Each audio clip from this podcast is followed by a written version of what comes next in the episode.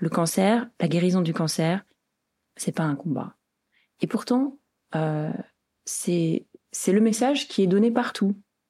Vaincre le cancer. Qui a vaincu le cancer? Mais moi, j'ai pas vaincu le cancer. Qu'est-ce que c'est que cette histoire-là? Mhm. bah, Pas du tout. Comment comment peut-on se battre contre soi-même? Le cancer, c'est une émanation de soi-même. Donc on ne se bat pas contre soi-même. On le voit arriver. Il est là, il arrive. On l'écoute. Qu'est-ce qu'il nous dit? Et on utilise des outils pour lui dire bah là tu n'es plus souhaité. Donc moi je vais faire autre chose. Je, je choisis de ne pas euh, te laisser te développer en moi. Je t'ai créé, mais tu vas pas rester. Et maintenant je vais créer la santé.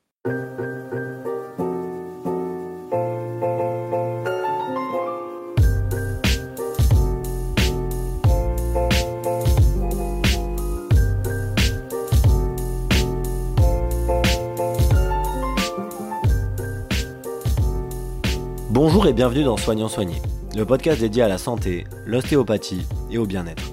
Je suis Baptiste Blanchard, ostéopathe passionné, et chaque épisode est une plongée dans les mystères du soin, de la guérison, du bien-être et du développement personnel.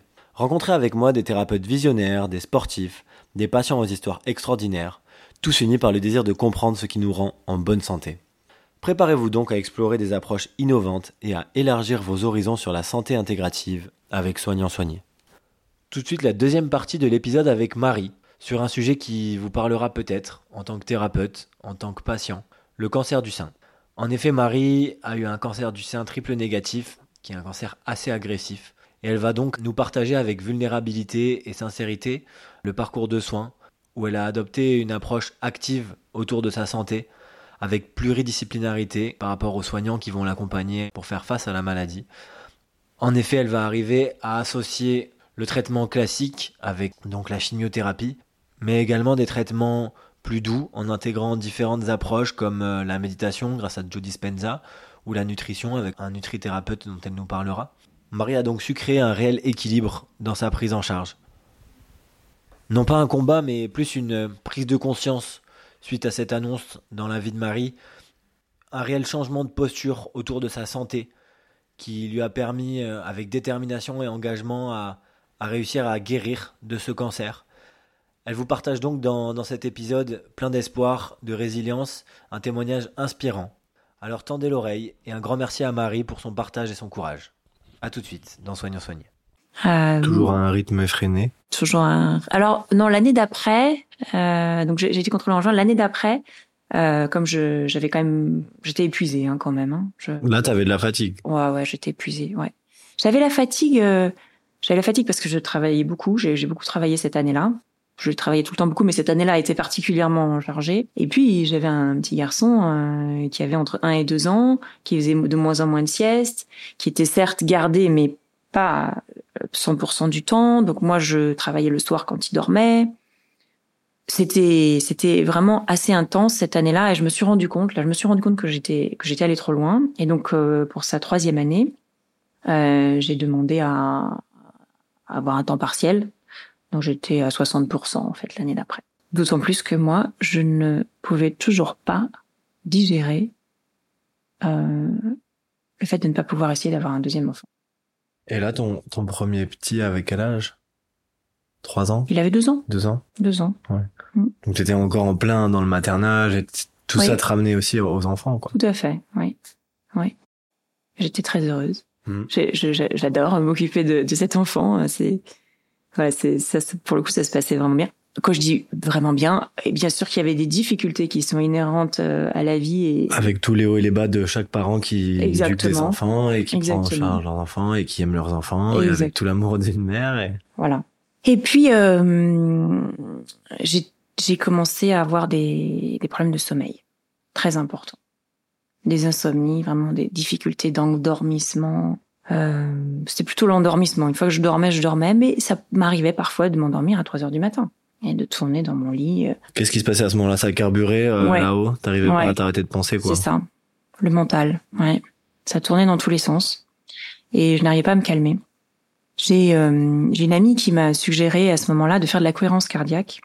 Elle m'a parlé de de HeartMath. Qui est un institut américain où euh, qui des gens qui font des recherches sur la cohérence cardiaque. C'est vraiment eux qui ont découvert la cohérence cardiaque et qui euh, qui ont développé des techniques euh, pour que les gens pratiquent la cohérence cardiaque. Maintenant, c'est devenu quelque chose de très euh, connu ces dernières années en France. Connu, ouais, Mm. c'est sûr. Mais bon, moi à l'époque, euh, il y a il y a y a quatre ans, je, ne- je ne connaissais pas ça. J'avais acheté un petit un petit un petit appareil qui se pince sur l'oreille, euh, qui permet de faire du biofeedback, c'est-à-dire que c'est relié à mon téléphone et donc je pouvais voir en temps réel si j'arrivais à réguler ma cohérence cardiaque. C'était une catastrophe.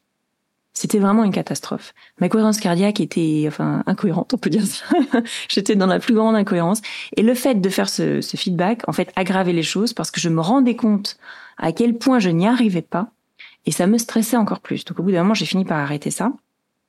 Deux, trois petits mots euh, qui sont les tiens pour euh, décrire la cohérence cardiaque? Euh, c'est une technique qui, qui, consiste à réguler la variation qui existe entre les battements de cœur. C'est-à-dire qu'en fait, quand notre cœur bat, il ne bat pas de façon régulière. Ce qui est régulier, c'est la variation. Et donc, cette variation peut être mesurée assez facilement. Bon, les- tous les cardiologues le font. hein. Mhm. Tous les électrocardiogrammes. euh, Voilà, voilà. Euh, et donc, c'est donc c'est la variation qui doit être régulière. Donc, on a une, on obtient avec un, ce petit appareil une, une variation de, enfin une courbe qui montre la variation. Plus la variation est régulière, et mieux on se sent. Au bout de trois minutes continues de, de cohérence cardiaque, il y a toute un, un- une suite d'effets physiologiques qui se passent, qui sont régulés dans le corps. Et donc, c'est pour ça qu'on dit, ça dure pendant cinq heures. 5-6 heures à peu près. C'est pour ça qu'on dit de faire 5 minutes de cohérence cardiaque trois fois par jour. Quand on fait ça, en fait, on a un corps qui est dans un fonctionnement euh, beaucoup plus souple. À partir de trois minutes, en fait, ça met en place des systèmes de régulation dans le corps C'est ça, et ça, ça active plein de, c'est ça. plein d'équilibrations au niveau de, de plein d'organes, de plein de, de systèmes physiologiques, en fait. Exactement. Et la cohérence cardiaque peut être atteinte de deux façons. Ça, du coup, je peux un peu mieux l'expliquer que les effets. La première façon, c'est de réguler sa respiration. Donc, c'est pour ça qu'il y a des petits, petites applications ou avec une petite bille qu'on peut suivre de façon à avoir une respiration très régulière, sachant que le rythme idéal, c'est 5 secondes d'inspiration, 5 secondes d'expiration. Ça, c'est la première façon et on va dire c'est le premier niveau de cohérence cardiaque.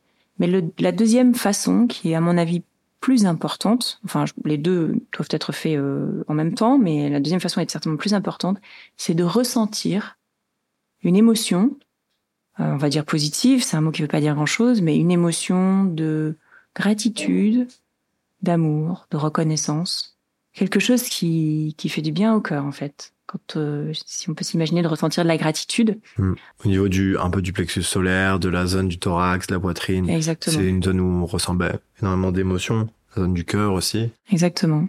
Donc quand on fait euh, juste la respiration, on peut obtenir une certaine cohérence cardiaque, mais on obtient une cohérence beaucoup plus forte en euh, ressentant ses émotions. Et on peut apprendre à appeler ses émotions à la demande, en fait, à ressentir de la gratitude, et ça régule automatiquement la cohérence cardiaque. Donc moi essayé de faire les deux, et comme euh, j'étais très très mal dans ma vie, en fait, je n'arrivais pas à ressentir de la gratitude, et j'avais beaucoup de mal euh, à réguler ma, ma, ma respiration, et donc euh, je, n'y suis pas vraiment arrivée. Ouais. en fait. Quels étaient les, les, les indices ou les, les clés pour pouvoir euh, arriver à faire ça qui donnaient en tout cas à ce moment-là quand toi t'essayais de le faire Des visualisations, Oui, choses exactement. Visualisation, euh, penser à quelqu'un ou, ou à une situation euh, qui faisait vraiment plaisir, ou alors euh, essayer de faire une liste de toutes les petites choses pour lesquelles on pouvait avoir de la gratitude dans la journée, parce qu'il y a toujours des choses pour lesquelles on peut avoir de la gratitude. Donc euh, euh, plus tard, j'ai appris à le faire, mais à ce moment-là, j'étais tellement en colère en Mm. fait. Enfin, c'était un mélange de colère, de tristesse, de d'impuissance de désespoir en fait. C'était assez terrible. L'impuissance, c'était peut-être ce qui m'a affecté le plus parce que toute ma vie, j'ai fait des choix francs, tranchés. Euh, j'ai mis en place des actions qui m'ont permis d'obtenir des choses euh, fortes, de devenir danseuse. De... Il y avait beaucoup d'intensité, ouais. Ouais, c'était très. choix. Oui, il y avait beaucoup d'intensité et beaucoup de volonté de ma part. Et donc quand je voulais quelque chose, il me suffisait, en quelque sorte, de le vouloir et de le décider pour aller jusqu'au bout. Et là, ça ne marchait pas. On n'a pas un enfant comme ça. Ah bah peut-être qu'on peut faire un enfant comme ça, mais bon, moi c'était pas comme ça que je le, je le voyais. Et de toute façon, il y a une part qu'on ne contrôle pas. Et là, j'étais euh, dépendante de la décision de quelqu'un d'autre. Ouais, ça me fait vachement penser euh, à l'intégrité, en fait, tu vois. Parce que du coup, tu as été complètement bousculé à ce moment-là dans ton intégrité, dans qui tu es. Mhm. Et c'est ça qui est pas intéressant. Bon, je vais casser le petit suspense, mais évidemment, euh, ta petite tumeur au, au niveau du sein droit s'est avérée euh, après euh, cancéreuse. Et évidemment, c'est pas des vérités vraies pour tout le monde, mais on se rend compte quand même euh, que dans pas mal de cas de cancer, il y a évidemment le stress et les émotions qui jouent énormément. Et moi, ça me parle avec tous les différents suivis que je peux avoir en, en somato-émotionnel, le côté d'intégrité. Le jeu, en fait, la personne qui on est, à un moment, perd son sens. Je sais pas si tu vois ce que je veux dire, mais... euh, et nos bases de qui on est sont complètement bousculées et on reconnaît plus le jeu, en fait. Tu vois, les cellules tumorales qui sont censées pas être nous et qui sont constamment euh, combattues hein, dans la vie de tous les jours. On a tout le temps des, cellules tumorales, en nous qu'on combat et qu'on qu'on gère avec le système immunitaire.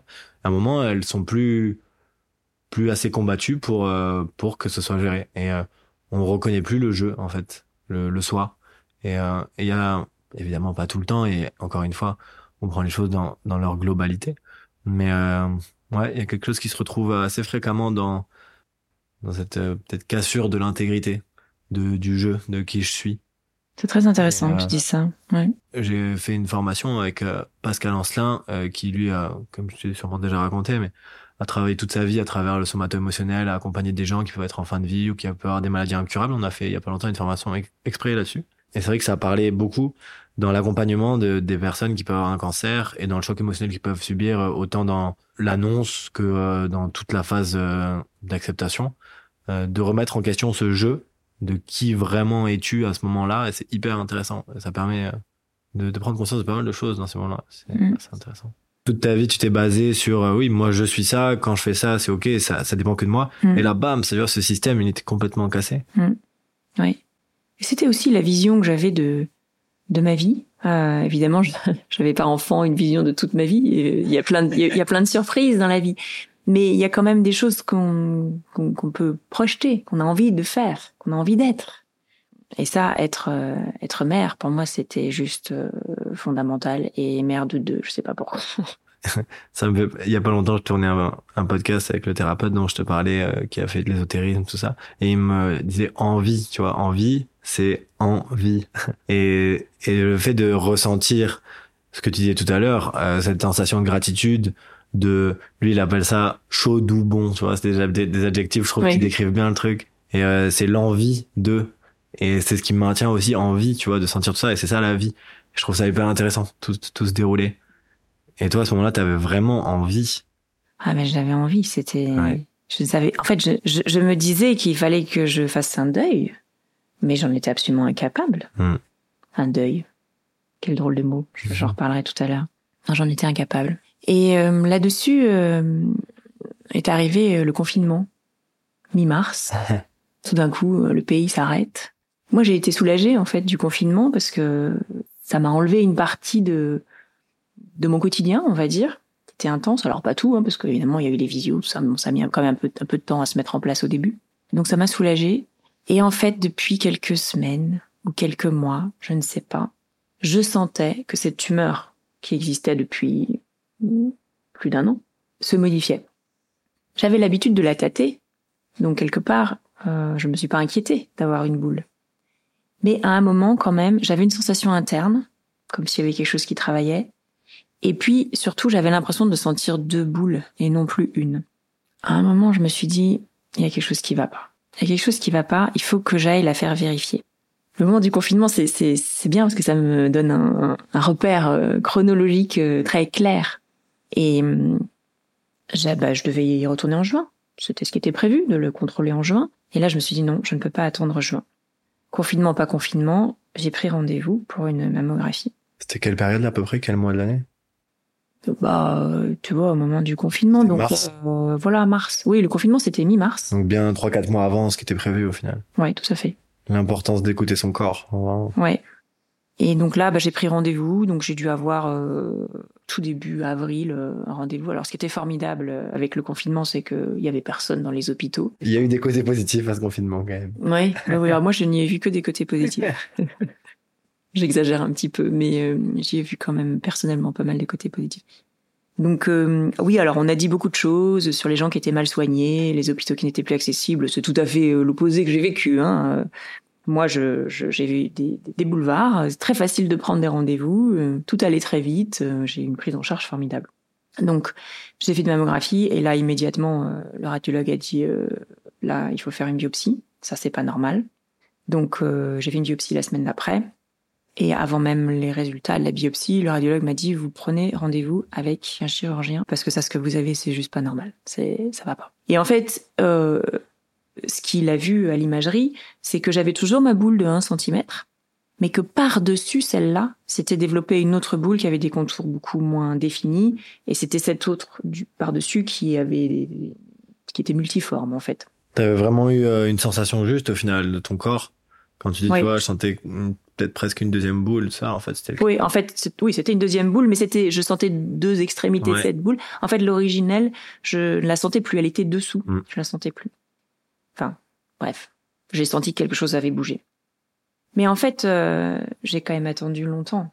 J'ai senti, mais j'ai quand même attendu longtemps parce que la petite boule d'origine, elle était toujours là, elle faisait un centimètre, mais celle qui s'était développée par-dessus, elle faisait 2,7 centimètres. C'est gros pour un, un cancer, c'est quand même c'est pas un dépistage précoce. C'est déjà assez gros. Et mm, donc là, j'ai été prise en charge par euh, par un chirurgien, je ne dirais pas le nom, mais qui est un homme formidable. C'est cool.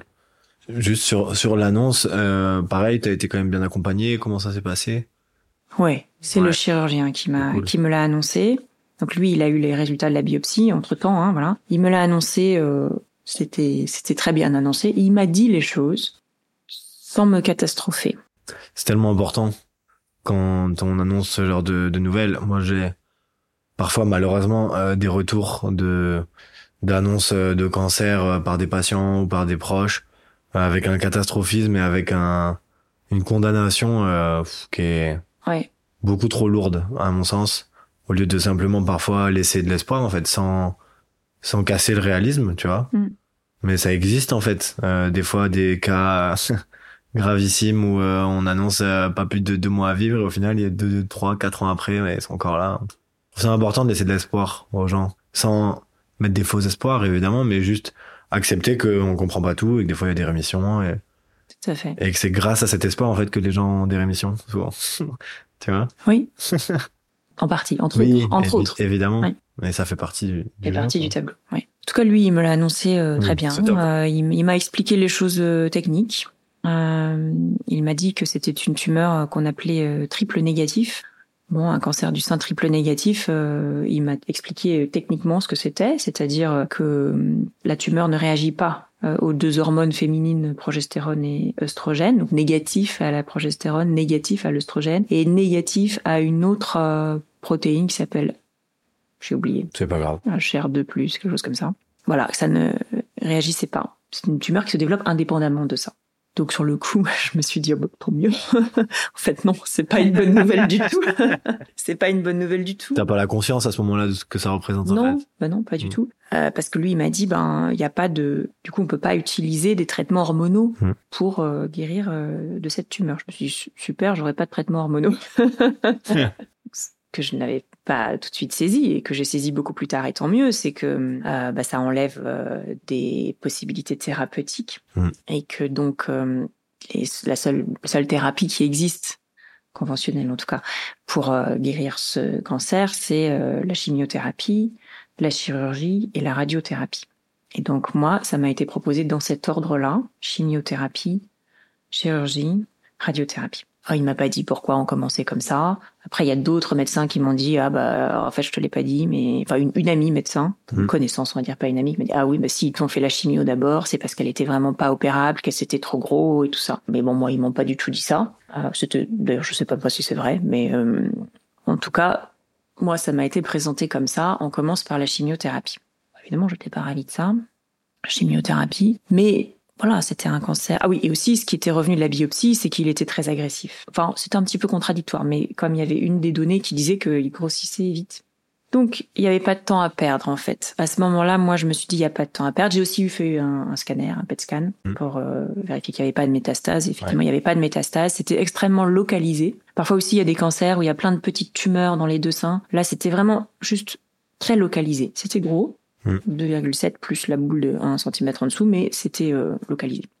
Bon, donc euh, il m'a, il fallait quand même commencer par une petite chirurgie pour mettre la petite boîte euh, sous la clavicule pour faire la, la, la chimiothérapie. Et il fallait aussi qu'il euh, qu'il enlève euh, les ganglions sentinelles pour euh, vérifier qu'ils n'étaient pas touchés. Parce que quand les ganglions sentinelles sont touchés, c'est la porte ouverte aux métastases, on va dire. Donc, donc ça, c'était une petite opération chirurgicale, donc les ganglions et puis la boîte. Et finalement, euh, mes ganglions n'étaient pas touchés. Donc c'était vraiment très localisé. Bon, il a voulu me donner un rendez-vous dans trois semaines. J'ai dit pourquoi dans trois semaines, dès que possible? Il m'a dit bah oui, effectivement, je le fais la semaine prochaine. Euh, pourquoi? Voilà. Donc en fait, on a commencé très vite et euh, j'ai commencé la chimiothérapie vers le 20 avril. Donc voilà, en trois semaines, Ouais. j'avais fait euh, mammo, biopsie, PET scan, Ouais. et, et puis j'ai commencé la chimiothérapie. Bon bah quand j'ai su que j'étais malade, j'ai prévenu quelques amis. Tout s'est enchaîné vraiment rapidement là. hein. Oui, ça allait très vite. T'as eu le temps de te rendre compte quand même? J'étais à la fois euh, triste, enfin triste c'est pas le mot, mais euh, enfin j'avais peur, évidemment j'avais peur. Et en même temps j'étais même pas surprise. J'étais même pas surprise parce que ça faisait un an peut-être oui que je me sentais tellement mal, que je faisais des insomnies, que j'étais contrariée, que je courais après le temps. C'était vraiment dur. Mm. Et, et finalement euh, c'était logique.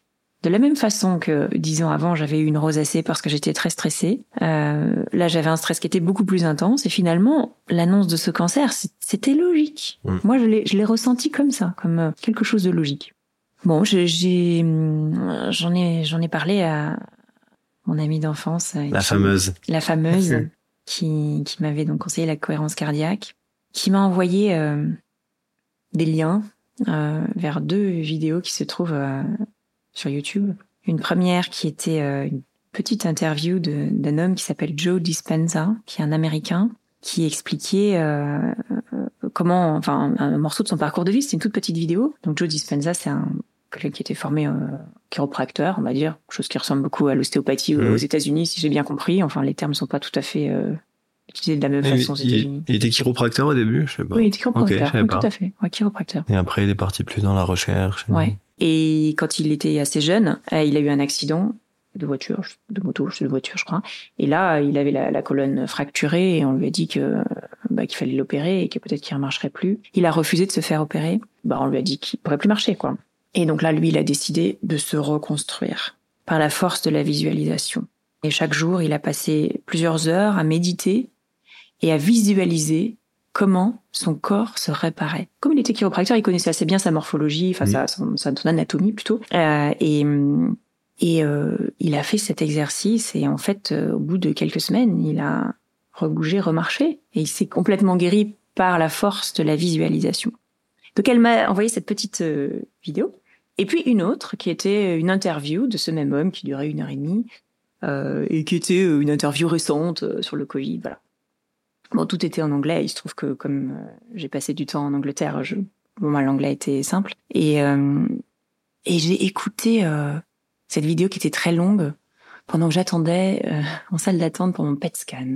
Et euh, ça m'a créé une joie intense que je n'avais pas connue depuis des mois. Que t'avais pas réussi à trouver la cohérence cardiaque. Exactement.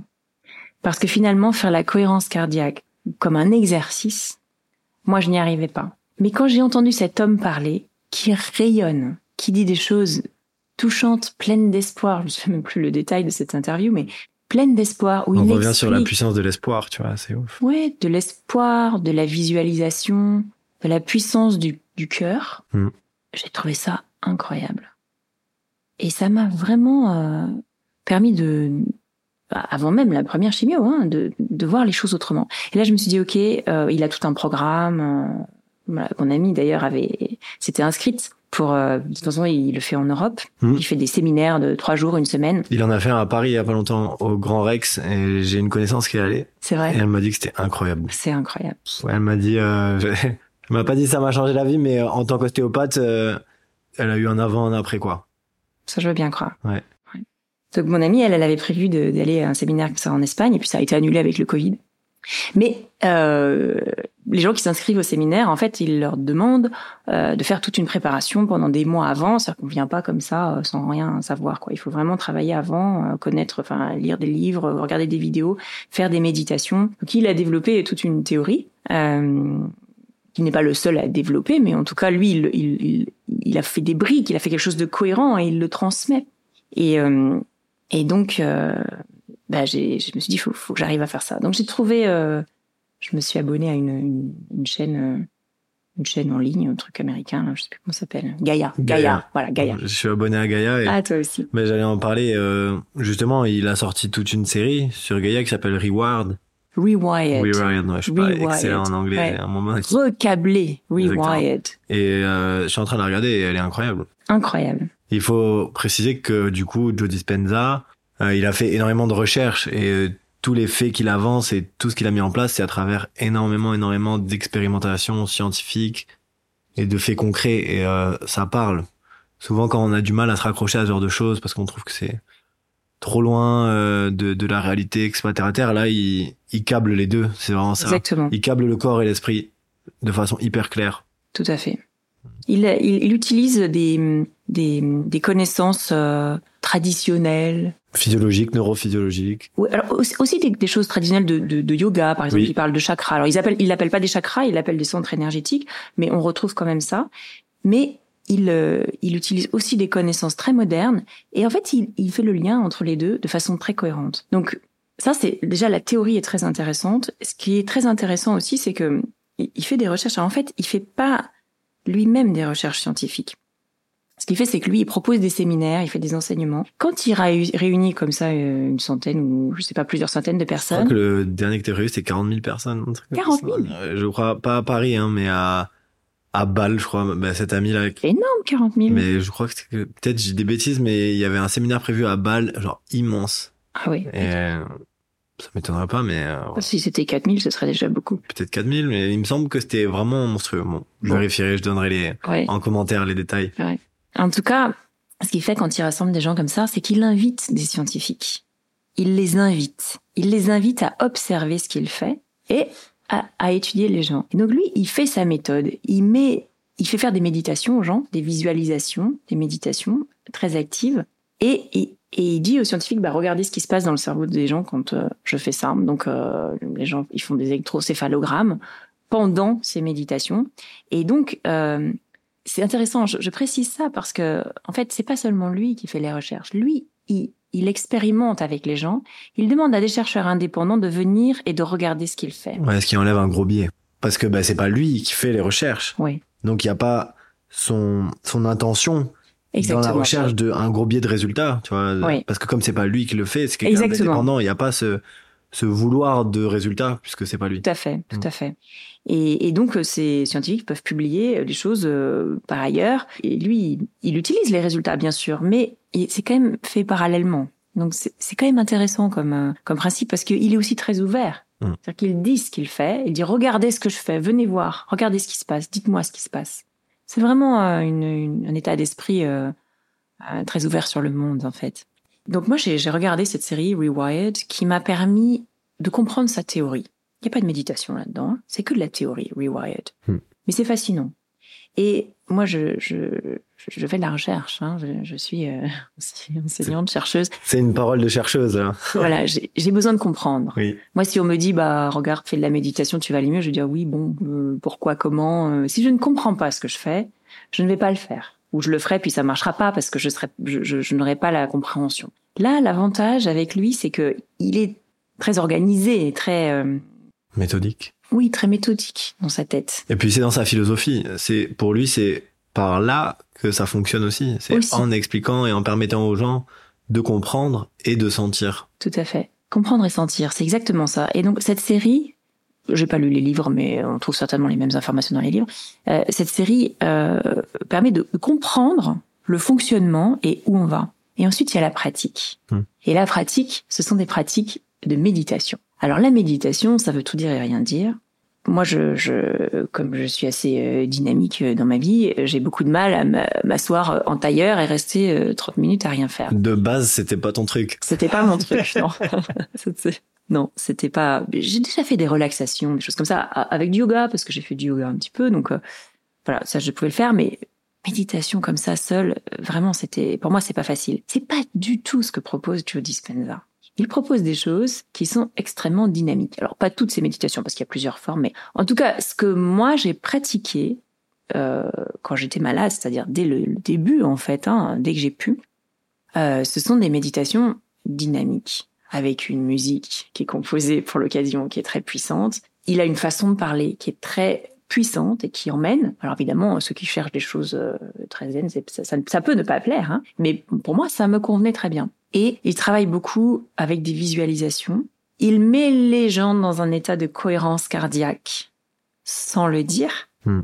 Si, on le sait en fait, hein, qui fait de la cohérence. Il travaille avec l'Institut HeartMath donc euh, c'est très clair. Il dit que dans les théories, il dit qu'il fait faire la cohérence cardiaque, mais dans la méditation, il dit pas bon. Alors attendez, maintenant c'est le moment où vous allez faire la cohérence cardiaque. Il emmène euh, les gens dans une, dans un. En fait, il emmène les gens dans une intériorité. Oui, tout Et, à euh, fait.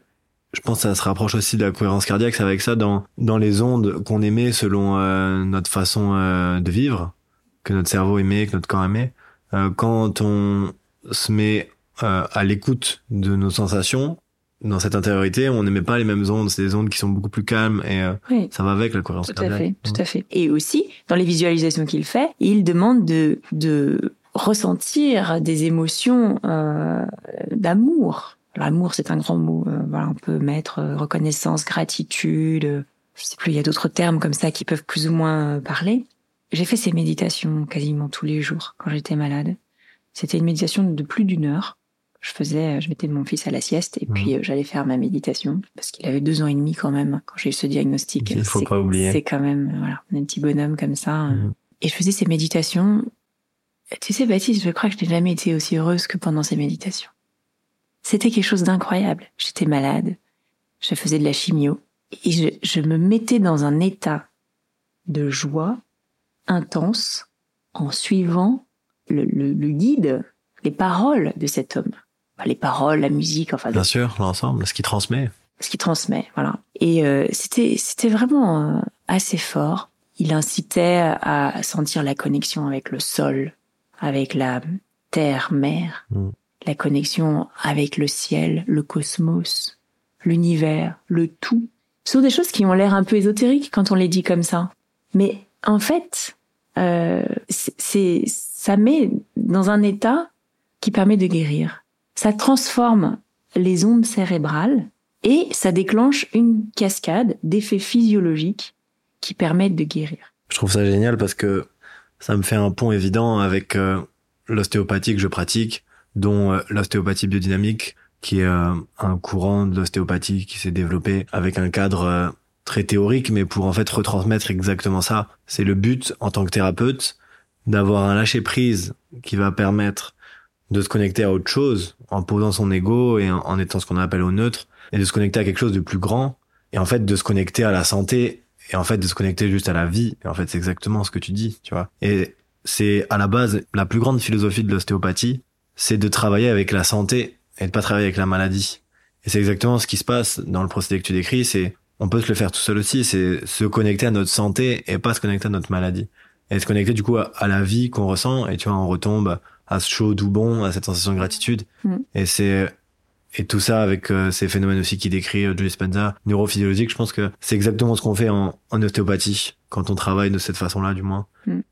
A quelque chose aussi que j'ai trouvé euh, très très impressionnant euh, chez Dispenza, à la fois dans la, la, théorie et la pratique, qui était de combiner l'esprit et le cœur, c'est-à-dire de visualiser de projeter avec l'esprit une situation qu'on qu'on envie, enfin, vers laquelle on veut tendre, en l'occurrence dans mon cas euh, la santé.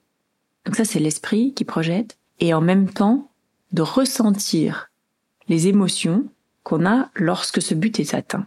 Et ce qu'il explique, c'est que lorsque on ressent l'émotion, le corps il connaît pas euh, présent, passé, futur. Quand on ressent l'émotion de la guérison, eh ben le corps il se met au diapason de ça puisqu'on a l'émotion, eh ben, il se met à guérir. Et donc en fait, il ne suffit pas de visualiser avec l'esprit, il faut aussi ressentir l'émotion de, euh, de l'objectif atteint. C'est extraordinaire. Bah ouais, ça me parle à fond. C'est le travail qu'on a déjà un peu fait ensemble et qu'on fait quand je travaille en somato-émotionnel avec les patients. De vraiment connecter avec les émotions. Le cerveau, qu'on ferme les yeux ou pas, qu'on vive réellement une situation ou pas, en fait, il fait pas la différence. Exactement. Du moment qu'il y a une réelle émotion qui passe dans le corps, il, il engrange toute la réaction neurophysiologique des sécrétions d'hormones. Et tout ça, en fait, ça, bah, c'est la santé. Mm. Et donc Donc j'ai fait cette chimio quand même, hein, Oui. parce que pas fait que ça. Parce qu'encore une fois, il faut prendre tout ensemble. Et c'est là que ça devient tout à fait. passionnant. Tout à fait. Donc, je, je faisais ces méditations euh, pendant la chimiothérapie. Donc, la chimiothérapie, euh, pour ce que j'avais, euh, il y, a, il y a plein de formats hein, de, de physiothérapie. Euh, en l'occurrence, moi, j'avais euh, trois, trois cures à trois semaines d'intervalle de, je sais plus, d'un produit rouge, là. C'est un produit qui est très fort, Oui. Qui met vraiment KO. Et puis ensuite, j'avais euh, 12 semaines donc d'une cure euh, toutes les semaines d'un autre produit qui était mis à une plus petite dose, mais non plus souvent, et qui n'avait pas les mêmes effets secondaires. De toute façon, ils ont tous des effets secondaires. J'ai dit tout à l'heure que le chirurgien que j'avais vu et qui m'a donné le diagnostic était un homme extraordinaire. L'oncologue vers qui il m'a dirigé était un homme tout aussi extraordinaire. Ouais. Donc, C'est chouette. J'ai vraiment eu beaucoup de chance. Ouais. La médecine est belle. Oui, tout à fait. Ça dépend qui la pratique, mais en tout Eh cas, oui. moi, je suis tombée sur ces ça, deux personnes incroyable. extraordinaires. Et à quel point ça joue dans le processus thérapeutique. Oui, tout à fait. L'oncologue, il m'a vraiment euh, regardé. Il m'a vraiment posé des questions. Il a essayé de comprendre qui j'étais. Il t'a écouté. Il m'a écouté. Voilà, il m'a dit bon bah voilà, première cure tel jour. Et en fait, euh, pour ces trois cures, donc espacées de trois semaines et qui étaient euh, fortes, qui sont très fortes, euh, il me voyait avant, à chaque fois. J'avais un rendez-vous avec lui avant. Ça veut dire que j'étais pas juste euh, sur un rail euh, à faire le protocole. Non, il me voyait avant. Je sais par d'autres femmes que ce n'est pas partout le cas. Donc moi, il me regardait et il me demandait comment j'allais. J'ai fait donc la première et la première fois que je l'ai vu, je lui ai dit, écoutez, euh, je, fais un régime cétogène. En fait, dès que j'ai eu le diagnostic, je crois même quelques jours avant, je, je, savais que on- la- l'alimentation pouvait aider, bien sûr. Par l'expérience de ton papa. Ouais. de mon père et, et la mienne. Et je savais aussi qu'il y avait certains euh, hôpitaux à Paris, je sais plus lequel, je crois qu'il y avait au moins un hôpital à Paris où ils mettaient les, les patients, à l'époque, hein, je sais pas si c'est encore le cas, mais euh, au régime cétogène, et ils diminuaient les doses de chimiothérapie. Donc je vais voir cet oncle je dis voilà, je fais un régime cétogène, est-ce que vous allez me diminuer les doses? Il a rigolé. tu m'étonnes. Il m'a dit non. il m'a répondu sur la sur l'alimentation. Il m'a dit le régime cétogène n'est pas le meilleur choix. Il m'a dit moi je ne préconise pas euh, de changer euh, l'alimentation parce que c'est déjà bien assez dur comme ça la chimiothérapie. Mais si vous voulez faire quelque chose, c'est mieux de jeûner. Et il m'a dit regardez, euh, il y a une étude qui est parue il y a un an. Il savait que avec mon métier j'avais accès aux études. hein. Bah, avec mon université j'ai accès. Et que t'avais euh, la compréhension aussi. et que je pourrais comprendre. Et il m'a dit, regardez, il y a une, méta, une méta-étude là qui a été faite et qui montre, dans le contexte de la chimiothérapie, l'intérêt du jeûne. Et il montre que c'est beaucoup plus efficace que le régime cétogène. Et donc, il faut jeûner euh, trois jours autour de l'administration de la chimiothérapie, donc un jour et demi avant, un jour et demi après, à peu près. Il faut surtout pas remanger trop vite. Ça permet au corps de se concentrer sur ce produit qui rentre, qui est quand même très agressif, et sur la tumeur et non pas sur la digestion. Parce que la digestion, ça prend beaucoup d'énergie au corps. Donc pendant ce temps-là, finalement, le corps n'a que ça à faire. Ça, ça, a été montré dans cet article, ça permet de diminuer les effets secondaires, d'une part, et d'autre part, d'améliorer l'efficacité de la chimiothérapie. Donc, euh, bah, quand j'ai fait la première cure, j'étais encore au régime cétogène, euh, mais pour euh, trois semaines après, évidemment, j'ai fait j'ai fait ça. Je me suis renseignée et j'ai suivi son conseil. Donc ça, c'est la première chose qu'il m'a dite. T'avais déjà fait des jeûnes avant? Non, pas vraiment, non. Ok. Non. Parce que c'est pas, enfin, C'est pas facile. ouais, c'est pas facile et évidemment, je pense que ça conviendrait pas à tout le monde parce qu'il y a des gens euh, qui ont un rapport à la nourriture aussi qui est pas le même. euh. Oui. Mais en tout cas, ça vaut le coup d'y réfléchir. Oui. En fait, je, je réfléchis, j'avais, je, je crois quand j'avais, j'avais 22 ans, j'avais dû essayer de faire un jeûne un Ouais. week-end. Mais je sais, bon, ça m'avait pas fait, euh, j'en ai, j'en ai pas gardé un souvenir. euh, Parce que je sais important, mais- des connaissances qui, euh, sur par exemple un- une chimio, euh, essayaient un moment de pas manger, mais peut-être pas assez avant, mais du coup ils se retrouvent à, à vomir, mais qui avaient rien à vomir, tu vois. Et du coup, euh, c'est compliqué dans ce sens-là, mais euh, Alors, bon, en principe, euh, ils donnent des médicaments pour pas vomir. ouais, ouais, ouais, mais En tout cas, toi, t'as fait le jeûne. Alors en tout cas, donc moi la première fois donc j'étais au régime cétogène et puis la deuxième fois j'ai j'ai fait le jeûne, oui effectivement. La deuxième chose, il m'a dit je ne vais pas vous donner euh, la dose habituelle, je vais vous donner 75% de la dose parce que euh, nous sommes en plein Covid et ce médicament est très dur, va affecter énormément votre immunité. Donc je ne vais pas vous donner la dose totale À cause du Covid. à cause du Covid. Ok. Merci le Covid. Hum. Donc il m'a donné 75% euh, de la dose habituelle. Donc quelque part, euh, euh, déjà avec ce premier rendez-vous, moi j'étais déjà très étonnée qu'il m'ait diminué la dose, qu'il m'ait donné un conseil, euh, qu'il qu'il ait écouté ma volonté euh, de maîtriser mon alimentation Mm. et qu'il m'ait donné un très bon conseil sur les dernières recherches. Mm. Donc euh, j'étais déjà très contente de ça. J'ai fait ma, ma- ma première chimiothérapie, trois semaines après, je le revois. Et pendant ces trois semaines, j'ai eu des sensations très claires dans mon corps. En fait, je sentais la tumeur. Je sentais la, le produit de la chimiothérapie qui attaquait la tumeur. Et je sentais qu'elle régressait. Et l'accompagnement euh, des méditations, est-ce que pour toi ça a joué un rôle dans les perceptions de ton corps? Je crois pas. Non. Je crois pas parce qu'en fait les méditations, le temps que je regarde Rewired, c'est-à-dire cette série Ouais. théorique, j'ai commencé méditation un peu après. Ok. Donc en fait, dans les trois premières semaines, je pense pas avoir fait euh, Mhm. véritablement de méditation, en tout cas pas celle-là. Donc non, je ne pense pas que ça ait joué. Je pense que je, je sentais Ouais, euh, mais- vraiment mais je ce qui se passait à l'intérieur de mon corps. Je trouve ça hyper intéressant. On en revient aussi au fait que tu as fait énormément de danse, tu vois, en niveau, en pro, tu connais super bien ton corps. Oui. Et tu avais déjà l'habitude, du moins, de sentir ton corps. Oui. Et ça, je pense que bah, c'est quelque chose aujourd'hui qui est hyper important et que les gens s'écoutent jamais. Et les gens ont plus aucune sensation dans leur corps et tu les touches, tu sais, ils savent même pas euh, où est-ce que tu touches, quoi. Et je pense c'est hyper important d'écouter son corps et d'essayer du moins de, juste des fois de sentir la, la vie qu'il y a dans le corps. Mais sans, sans avoir besoin de, de mettre des mots dessus, mais juste essayer de sentir ce qui se passe dans notre corps. Ça se passe dans tous les cas. On a un corps qui vit sans qu'on ait besoin d'y penser. Mais des fois, c'est pas plus mal d'essayer de penser à ce qu'on ressent. S'y connecter. Ouais. Ouais, s'y connecter. C'est trop important. Ouais. Parce que là, du moins, on peut-être qu'on n'aura jamais les explications, mais moi, je suis convaincu que du fait que tu ressentais ça et que tu prenais conscience de ressentir ça, ben, ça a peut-être activé encore plus ce processus. Alors attends, parce que ce qui s'est passé quand même, c'est que pendant euh, 15 jours, j'ai bien ressenti que la tumeur diminuait. Et ensuite, la dernière semaine, j'ai senti qu'elle regrossissait. Ok.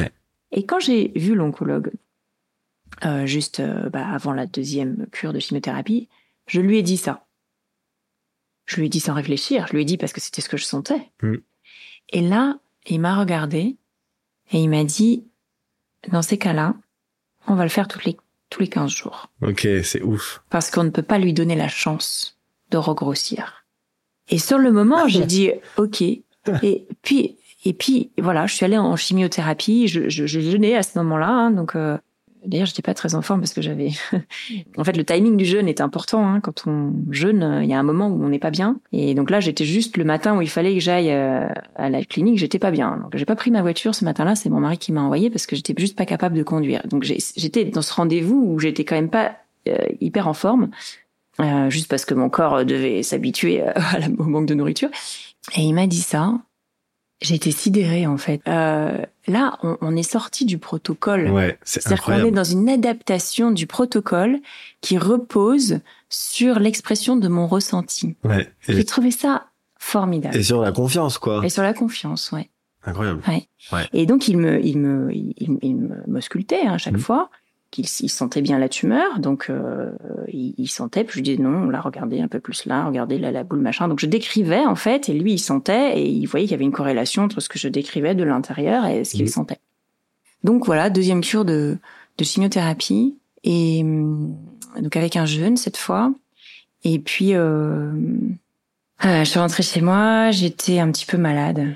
Je sais pas s'il faut que je raconte ça. Je vais le raconter parce que en fait, euh, euh, évidemment, euh, j'ai dit à l'oncologue la fois d'après que j'avais un rhume, il m'a dit oui et alors? Mais en fait, avant chaque euh, chaque euh, séance de chimio, je devais avoir une prise de sang où mes anticorps étaient vérifiés et j'avais aussi par ailleurs des piqûres pour remonter mes anticorps parce que ça fait complètement chuter l'immunité et puis avec le de toute façon ils mettent des piqûres mais avec le Covid c'était vraiment important que mon immunité ne soit pas trop basse. Sauf que ces petites piqûres sont cancérigènes, donc euh, il faut il faut trouver le, le juste milieu.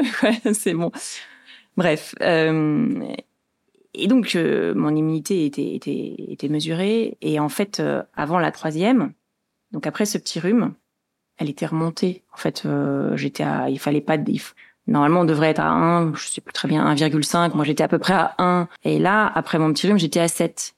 Il m'a dit oui, mais ça c'est parce que je vous ai mis un peu plus de piqûres. Euh, effectivement, il m'avait mis un peu plus de piqûres. Moi, je me suis dit qu'il y avait eu aussi ce, ce petit rhume qui avait dû booster mon immunité en fait.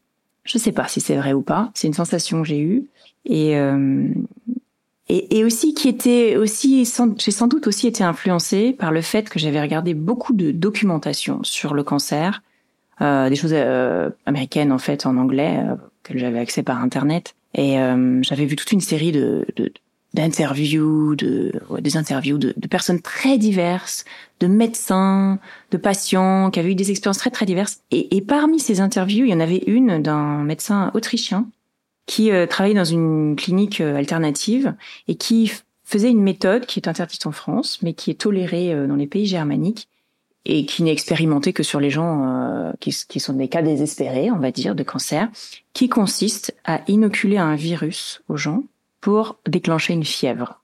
Alors ça demande, le médecin qui explique ça, elle disait que ça demande beaucoup de, de, de travail humain, parce qu'en fait il faut qu'il y ait une infirmière qui soit là en permanence en train de vérifier la température et tout un tas de paramètres. Donc il déclenche une fièvre chez ses patients, généralement euh, perdus pour la médecine conventionnelle, mmh, mmh. et ça va leur faire disparaître le cancer plus ou moins plus ou moins vite avec plus ou moins de succès mais ils arrivent à avoir des rémissions voire des guérisons en provoquant de la fièvre. En provoquant une grosse grosse augmentation d'immunité aussi quoi. C'est ça. En fait en fait la fièvre bah, de toute façon oui, c'est ça la fièvre hein, c'est le corps qui se défend. Oui. donc euh, un virus euh, le virus en l'occurrence est inoculé artificiellement. Il provoque une grosse fièvre c'est-à-dire une réponse immunitaire très forte faut faire attention parce qu'on peut aussi mourir de ça. Bah oui, oui. C'est pour ça que c'est surtout si t'es en période de chimio, que t'as le cancer. Voilà, que... Exactement. Oui. Donc euh, quand ils font ça dans les cliniques en, en, Allemagne et en Autriche, ils le contrôlent et au bout de quelques heures ou d'un jour, je sais pas exactement le, le, le temps, euh, ils donnent de quoi euh, faire baisser la fièvre faire disparaître le virus, enfin, je sais pas très bien comment ils font, mais ils, ils contrôlent en fait, ils contrôlent le début de la fièvre et la fin de la fièvre et ils arrivent à avoir des guérisons avec ça. Okay. Et donc moi j'étais attentive à ça. Bon, évidemment, je me suis pas, je n'ai pas cherché à avoir de la fièvre. D'autant plus que moi, j'avais comme consigne, si j'avais de la fièvre, de prendre immédiatement un antibiotique. J'avais tout l'arsenal à la maison. Ça, c'était la consigne hein, ici. Surtout pas de fièvre, parce que ça peut s'emballer. Voilà. Mm. Donc j'ai pas eu de fièvre. j'ai juste eu un gros rhume, oui. mais pas du tout de fièvre. Mais quelque part, je me suis dit que à ce moment-là, mon système immunitaire. Il était gonflé. Ouais, il était gonflé Ouais. à bloc. Ouais. Il avait pris les épinards. bon, à tort ou à raison, je ne sais pas. C'est une impression que j'ai. Bref, en tout cas, les deux. Donc, il s'est passé deux semaines avant ma troisième cure, et j'ai senti la tumeur qui régressait complètement, complètement. C'est-à-dire qu'au bout de deux semaines, je n'avais plus de tumeur au toucher et j'avais la sensation qu'elle était partie. Je vais à mon troisième rendez-vous à l'oncologue et je lui dis ça. C'est fort quand même de dire ça. Je vais pas parler, je, je pas, je vais peut-être parler de mon rhume, mais il, a, il a dû, Oui. il a dû lever les yeux au ciel, je sais Oui. pas. Ça, ça l'a pas tellement intéressé. Mais en tout cas, je lui dis, je n'ai plus rien, c'est parti. Il rigole un peu, il me sculpte. Je, je savais, j'ai senti, elle a régressé, elle est partie. Il me sculpte, il me dit, effectivement, je ne sens plus rien. Voilà. Merci. Bah, au revoir. je- non, bah non, j'aurais bien aimé, mais ça non. Oui. J'ai évidemment fait ma troisième cure, euh, d'autant plus que je savais très bien, parce que la première fois c'était au bout de deux semaines, ça avait diminué, mais après ça repartait la troisième semaine. Donc là, on était au bout de deux semaines, c'était important de faire la chimio pour ne pas donner euh, une chance à la tumeur de revenir. Donc je fais ma troisième cure. Bon alors là, je m'étais un peu mieux débrouillée pour le jeûne, hein, j'avais jeûné un peu plus longtemps pour euh, arriver en forme, et pouvoir arriver en voiture. Et donc là, j'ai jeûné quatre jours, en fait, deux avant, deux après. Et la tumeur ne revenait pas, en fait. Et je suis revenue euh, la quatrième fois. La troisième fois, il m'avait dit, vous savez, euh, comme ça marche bien, on va peut-être faire quatre cures et non pas trois. Il m'a dit, bon, ce produit-là, vous savez, il est très fort. On peut pas le refaire. Une fois qu'on l'a fait, si, si jamais vous avez une rechute un jour, on ne pourra pas le refaire parce que le corps se souvient de ce produit et après, la, le corps, la tumeur se souvient. Après, elle développe des, des anticorps et, et on peut pas le refaire. Mais là, comme ça marche bien, je vais peut-être vous faire une quatrième. Donc, je suis arrivée la quatrième fois, me préparant à, le refaire, mais je sais plus ce qui s'était passé. J'étais pas en forme, j'avais pas bien dormi, j'avais pleuré, je ne sais plus, j'étais vraiment pas bien. Il a vu ma tête le matin, il m'a dit comment vous sentez, je lui ai dit là franchement je l'appréhende. Il m'a dit on la fait pas. Ah oui, parce que c'est ça. La troisième en fait, quand il donne la chimio comme ça, il donne euh, des médicaments contre la nausée, parce que ça donne vraiment la nausée, la chimio. Ouais, ce que tu disais tout à l'heure. Et euh, donc ils en donnent en intraveineuse et puis des, des, des comprimés. Et moi j'avais dit non mais attendez, moi ça va, j'ai pas de nausée. Euh, euh, sur les trois, je vais en prendre un de moins.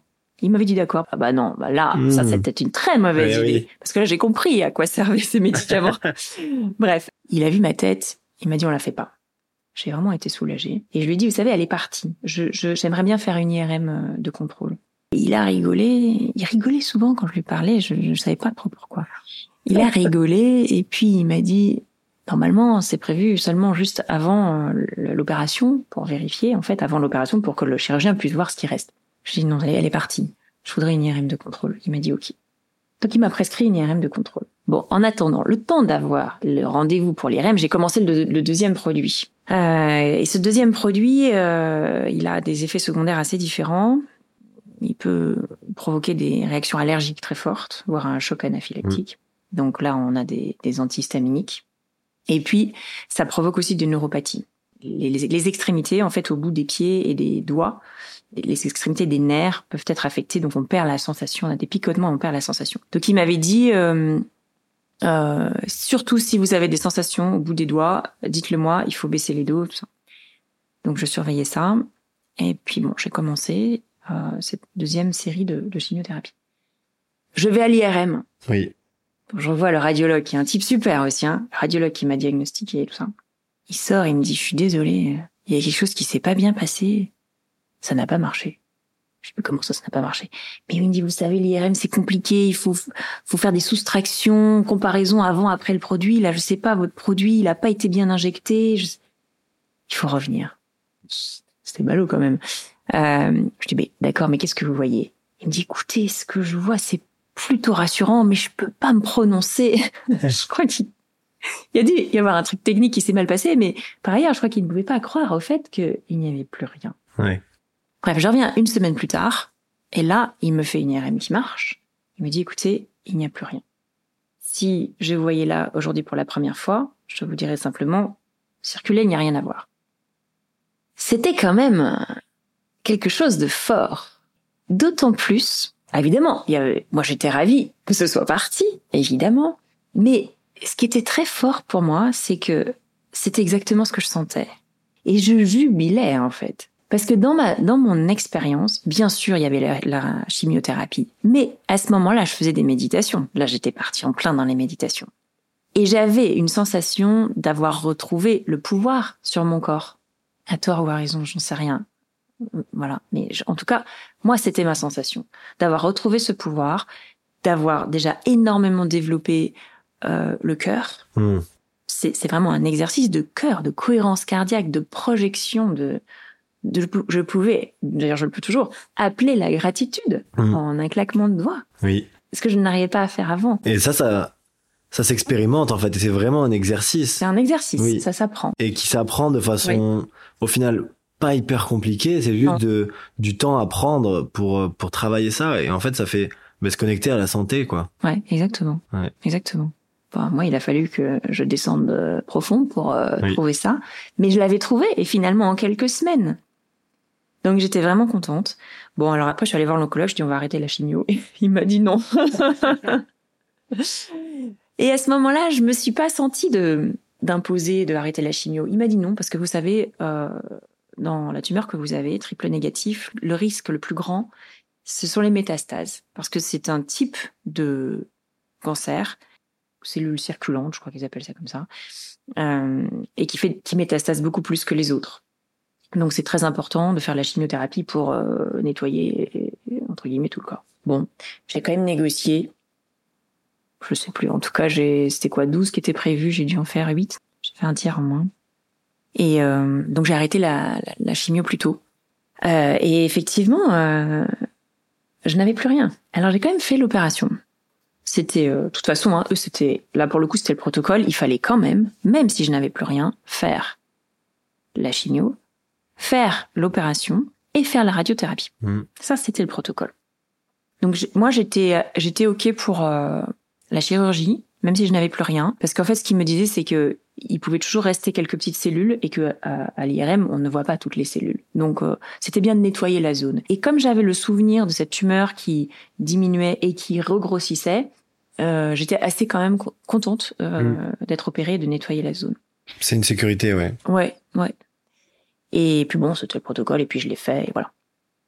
Mais c'était pas seulement le protocole. J'étais rassurée de le faire. Je- Évidemment, euh, c'est pas super drôle de passer sur le billard, mais et le chirurgien que j'ai retrouvé à ce moment-là, qui est un homme extraordinaire, a fait un travail d'orfèvre. Franchement, merci. Parce que entre l'oncologue et le chirurgien, c'était vraiment super, quoi. Des hommes extraordinaires. Et bah, l'étape suivante, c'était euh, la radiothérapie. Alors là, la radiothérapie, j'étais vraiment pas chaude.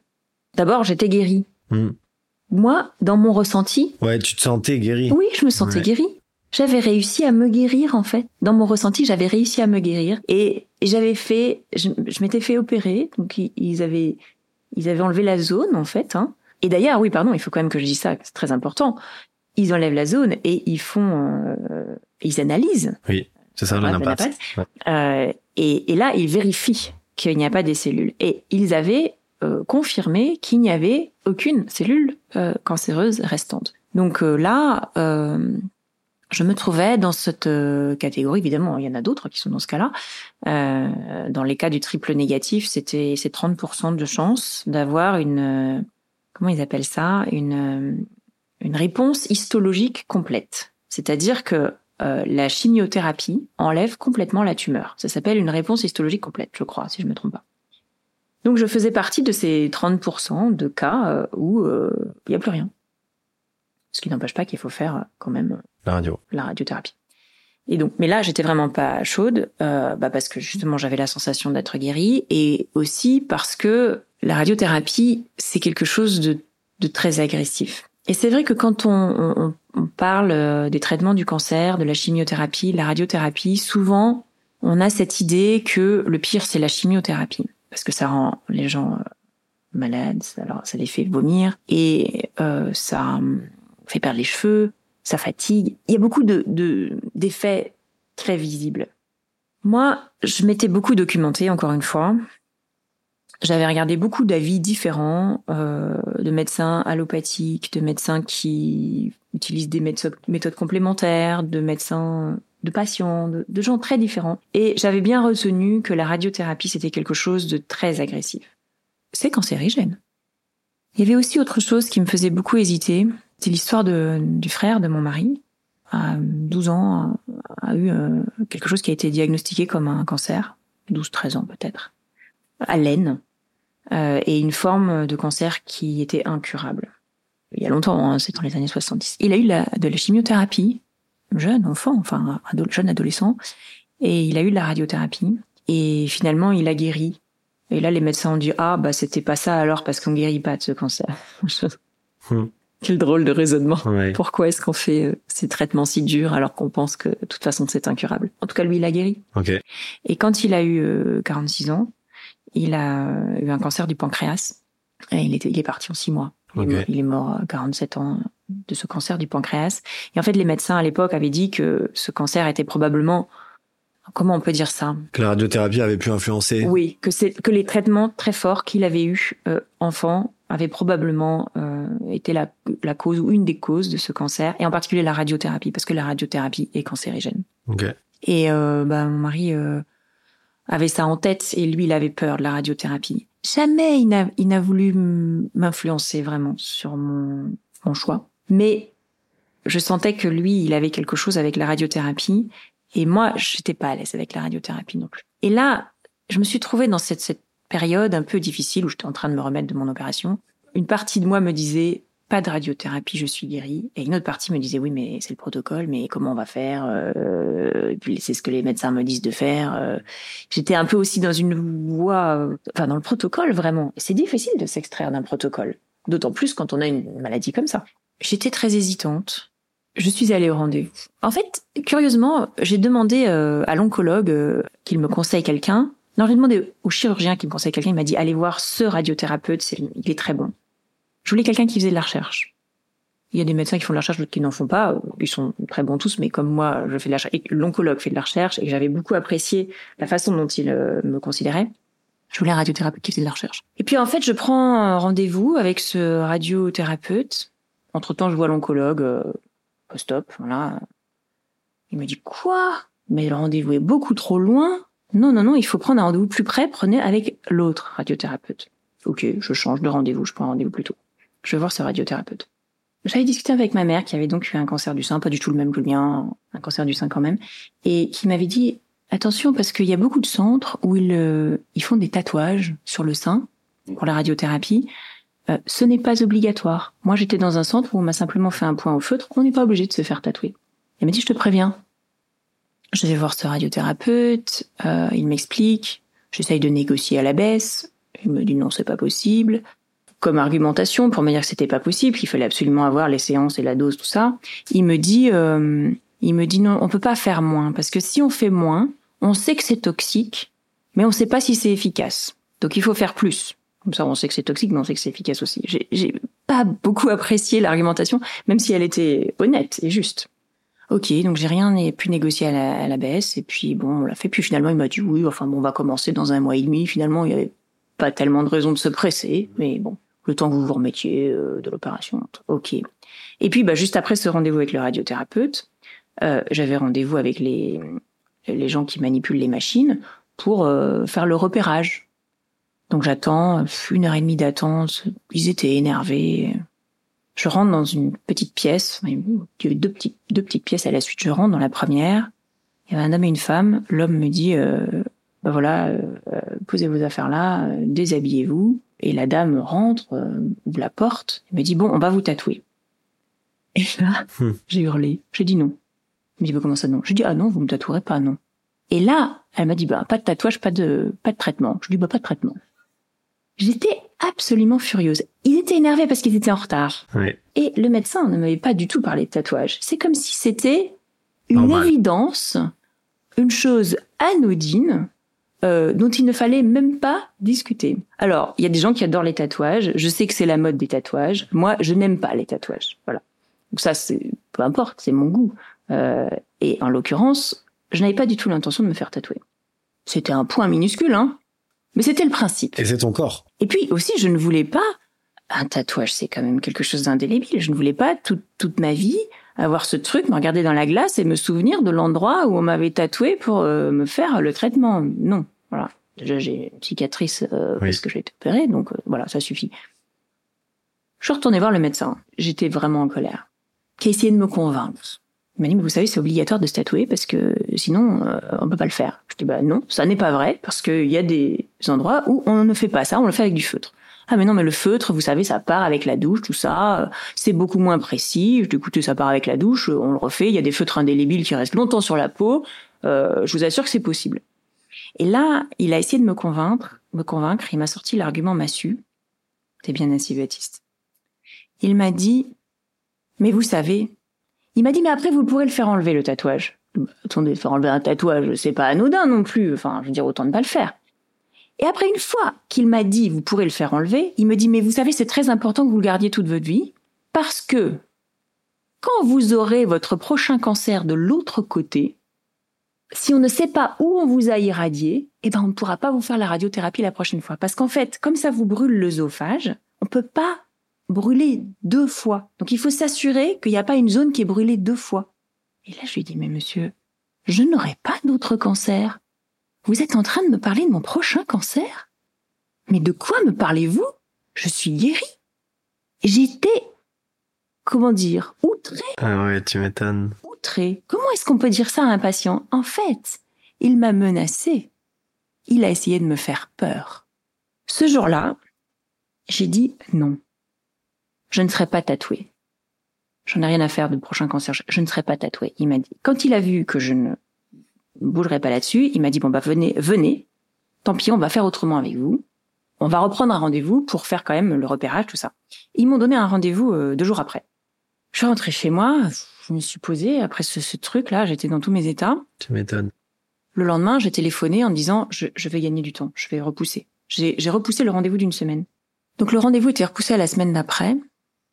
Euh, ils m'ont dit ben non, on va pas faire la semaine d'après, on va le faire dans un mois, euh, de façon à ce que ce soit voilà, juste avant. Donc je repousse le rendez-vous. J'avais un mois, euh, je réfléchissais, je savais pas quoi faire, je voulais pas le faire. En même temps, je me disais mais si je le fais pas, j'a- j'avais peur du regard des autres médecins. Je me disais mais ils vont plus vouloir s'occuper de moi, ils vont plus me prendre en charge si je refuse une partie du protocole. Et là, je me suis renseignée et bêtement, bêtement ou intelligemment, je ne sais pas, machinalement peut-être, j'ai fait sur Google, j'ai cherché triple négatif, refus radiothérapie. Mhm. Et là, je suis tombée sur le blog d'une euh, d'une femme qui avait eu un cancer triple négatif, qui était exactement dans le même le même cas de figure que moi, qui avait eu une réponse histologique complète, qui avait été opérée, qui avait refusé la radiothérapie, et qui a, et qui a écrit un blog avec tous les épisodes. Et ce blog s'appelle, je te conseille d'aller le voir parce qu'il est très bien, ça s'appelle Les Cahiers de carcinome. Et elle partage plein de choses, et euh, entre autres, euh, elle connaît Joe Dispenza, elle parle très bien anglais, donc elle, euh, elle s'est beaucoup renseignée aussi sur des choses euh, qui se font aux États-Unis et qui sont plus variées qu'en France. Et donc on avait beaucoup de points communs. Je lui ai demandé comment ça s'était passé. Oui, l'oncologue euh, n'était pas très content, mais il m'a dit après tout c'est votre choix. Enfin bon, voilà, finalement ça s'était bien passé. Donc euh, je reçois la, la réponse de, de cette euh, jeune femme qui euh, qui écrit ce blog. Bon, je peux pas dire que ça a été euh, euh, décisif, vraiment. Mais en tout cas, je me suis sentie euh, moins seule dans le- les, questions que je me posais autour euh, de cette décision de faire la radiothérapie ou non. Et il faut dire aussi, oui, dans cette solitude, c'est que pendant tout ce parcours, j'ai été suivie par d'autres médecins que, l'oncologue et le chirurgien. Euh, j'ai été suivie par un nutrithérapeute dont on a un petit peu parlé, donc qui était en, en... non, j'en ai parlé à propos de, de problèmes de peau, mais dès que j'ai eu ce, ce diagnostic de cancer, je l'ai rappelé et donc il m'a aussi suivi à distance. C'était le même médecin euh, qui avait traité ton papa et qui avait traité la rosacée. Exactement. Ok. Exactement. Donc là, je l'ai rappelé. Et, euh, et donc lui, il m'a fait un accompagnement qui était, qui était super. Euh, lui, il, il m'a dit euh, tout de suite, il faut faire la chimiothérapie. C'est très efficace. Effectivement, ça a été très efficace pour moi. Euh, il m'a donné des, des compléments alimentaires euh, de, de façon très pointue. Et là, je voudrais le dire, c'est important si on a un cancer de pas prendre n'importe quel complément alimentaire, mais de se faire suivre par un, un, un nutrithérapeute qui est très compétent. Hmm. Par exemple, avec les, les premiers produits de chimio, il ne fallait surtout pas prendre de curcuma parce que c'est c'est c'est négatif en fait, ça ne ça, ça pose des problèmes. Alors qu'avec les deuxièmes produits, là, il faut prendre du curcuma parce que ça renforce l'effet. Donc euh, l'automédication avec les compléments alimentaires, euh, c'est pas une bonne idée. Ouais, il faut pas le prendre à la légère et il faut vraiment être accompagné de quelqu'un qui est expert dans, dans ce domaine. Tout à fait. Donc lui me suivait. Donc voilà, c'était des, des, des, des médecins euh, qui utilisent des médecines euh, dites euh, complémentaires, qui euh, évidemment ne, ne sont absolument pas intervenus dans mon traitement conventionnel. Mais à ce moment-là, moi, quand euh, j'ai eu ce moment de, de grande hésitation quant à faire la radiothérapie ou non, je leur ai demandé leur avis. Hmm.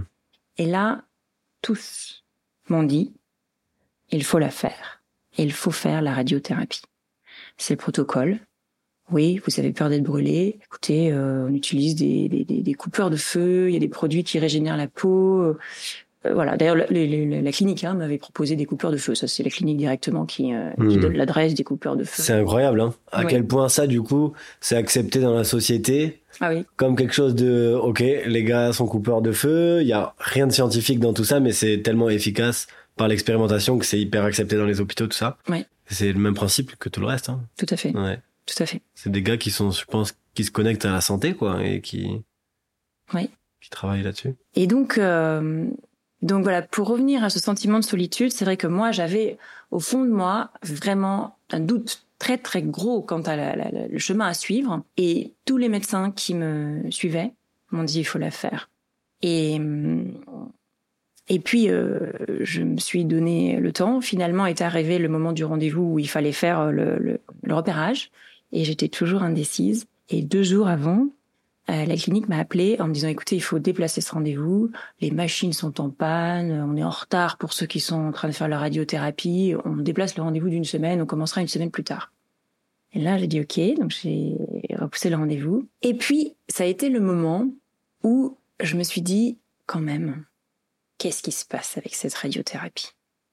Chaque pas qui me mène vers la radiothérapie se passe mal, Hmm. entre guillemets mal. Oui. C'est-à-dire que, pas forcément très mal, mais à chaque fois, enfin, moi j'ai compris ça comme ça, à tort ou à raison, peu importe, c'était mon ressenti à ce moment-là. Euh, j'ai compris ça comme, comme une suite de signaux me disant, il ne faut pas la faire. Il ne faut pas. N'y va pas. À, à chaque fois que, que je suis près d'y aller, il y a quelque chose qui se passe mal, alors que franchement tout devrait euh, rouler, en fait. Et d'ailleurs, pour la chimiothérapie, tout a roulé. Ouais. Et donc, à ce moment-là, euh, donc j'avais une semaine de plus. Et à un moment, ça m'a apparu clairement. J'ai dit, je ne la ferai pas. Et donc, j'ai téléphoné à la clinique. J'ai annulé le rendez-vous. Ils m'ont demandé euh, pourquoi. Je dis, bah, je ne la ferai pas. Ils m'ont dit, bah, d'accord, merci. On va transmettre ça au médecin. Ça s'est arrêté là. Ouais. Et là, moi, j'ai été vraiment soulagée. J'ai vraiment eu la sensation que c'était la bonne décision. Euh, ce qui est important aussi, hein, le ressenti, parce que finalement, si à ce moment-là, je m'étais dit, oh là là, euh, qu'est-ce que je fais Il faut y aller quand même. euh, Oui. Je pouvais retourner à tout Et moment. t'aurais eu le droit de retourner sur ta décision à ce moment-là. Absolument. Mais ce qui est important, c'est de t'écouter. Après, ce qui est compliqué dans ces moments-là, je trouve, déjà, c'est les multi-décisions des différents médecins, qui écouter, qui pas écouter. Ah, bah, en l'occurrence, tout le monde était unanime. Ouais, là, et là, en plus, tout le monde était unanime. Oui. Mais je pense aussi à des fois certains cas où, tu vois, t'as trois avis différents de gars qui sont méga spécialistes et les trois disent des choses complètement différentes. Ouais. C'est difficile de trouver, euh, faut regarder à l'intérieur de soi. hmm. C'est très important de suivre son ressenti. Alors justement, ça s'est arrêté là pour la radiothérapie et ma décision a été ferme. Mais j'avais quand même quelque chose qui me taraudait, j'avais une peur, qui était celle de la réaction de l'oncologue et du chirurgien. Des gens qui me suivaient, en qui j'avais confiance et qui, eux, me disaient il faut faire la radiothérapie. J'avais peur de leur réaction, j'avais peur comme une enfant de me Mm. faire gronder. Je ne savais pas si s'ils seraient d'accord pour continuer à me suivre, alors que moi je voulais évidemment continuer à être euh, suivie, bien sûr. Et là j'ai eu vraiment quand même un moment de, de peur. J'ai repris euh, euh, rendez-vous avec l'un avec l'autre. Je, je crois que ça faisait partie du protocole, je me souviens plus très bien. Je ne sais plus très bien dans quel ordre ça s'est passé, mais euh, j'ai revu forcément à un moment donné tous les médecins qui, me suivaient. Tous m'ont dit c'était la bonne décision. Alors que tous me disaient avant il faut faire la radiothérapie. Et là, quand même, ça m'a fait quelque chose de, de fort. Parce que les médecins, l'un après l'autre, chacun à leur manière, m'ont dit c'était la bonne décision.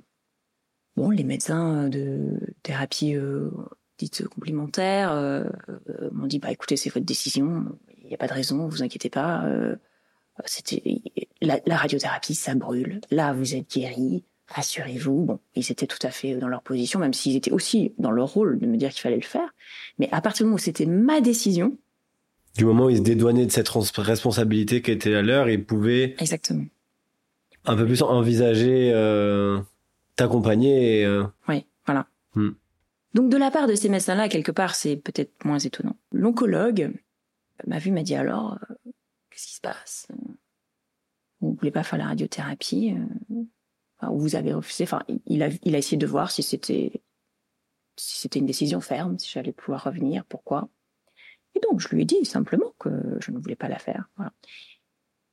Il m'a dit, euh, non déjà, il a cherché à comprendre comment ça s'était passé, ce qui s'était passé avec son collègue.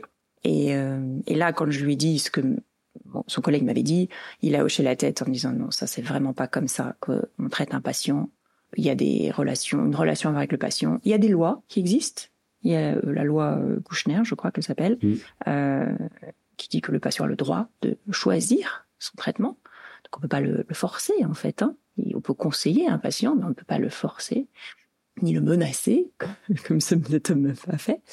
Et il, il a dit aussi que euh, un patient devait tout connaître de euh, son traitement, c'est-à-dire qu'il aurait dû me prévenir que j'allais être tatoué. Il n'a même pas pris la peine de me prévenir. S'il m'avait prévenu, ce serait ce serait passé autrement, j'aurais refusé de la même façon, mais ça aurait fait moins d'éclat. Donc ça, l'oncologue était, était très clair là-dessus. Je lui dit, vous allez lui dire. Il m'a dit, non, je peux pas euh, lui dire ça parce que c'est mon collègue et que je n'ai pas de rapport hiérarchique avec lui. Bon, je sais pas après s'il en a parlé ou pas. En tout cas, lui, il a eu une réaction euh, montrant bien qu'il désapprouvait les, les paroles de son collègue. Et il m'a dit, écoutez, je ne pense pas que ce soit le meilleur choix thérapeutique, mais je pense que c'est le meilleur choix parce que c'est le vôtre. Ah, je, quand il m'a dit ça, je me suis dit, qu'est-ce qu'il me dit? Est-ce que c'est du lard ou du cochon? Que veut-il dire? Et il m'a dit, écoutez, imaginez, vous faites de la radiothérapie, il se passe quelque chose, vous êtes brûlé. Vous ne serez pas contente. Euh, donc là, c'est votre choix.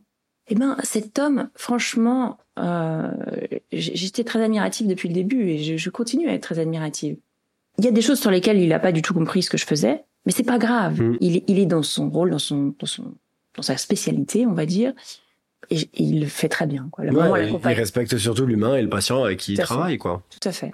Il connaît son rôle, il connaît ses responsabilités, mais il accepte aussi, euh, bah, des fois, de pas comprendre ou de faire autrement. Oui. Et, et ça, je pense, c'est une grande qualité en tant que soignant. Ouais, tout à fait. Et puis après, j'ai vu le chirurgien, qui euh, lui aussi euh, m'a dit, bah alors, euh, la radiothérapie. Et là, s'est passé quelque chose qui m'a encore plus surpris. Il m'a dit quelque chose en me demandant de ne pas le répéter. il m'a regardé, il m'a dit, bah écoutez, vous avez eu raison.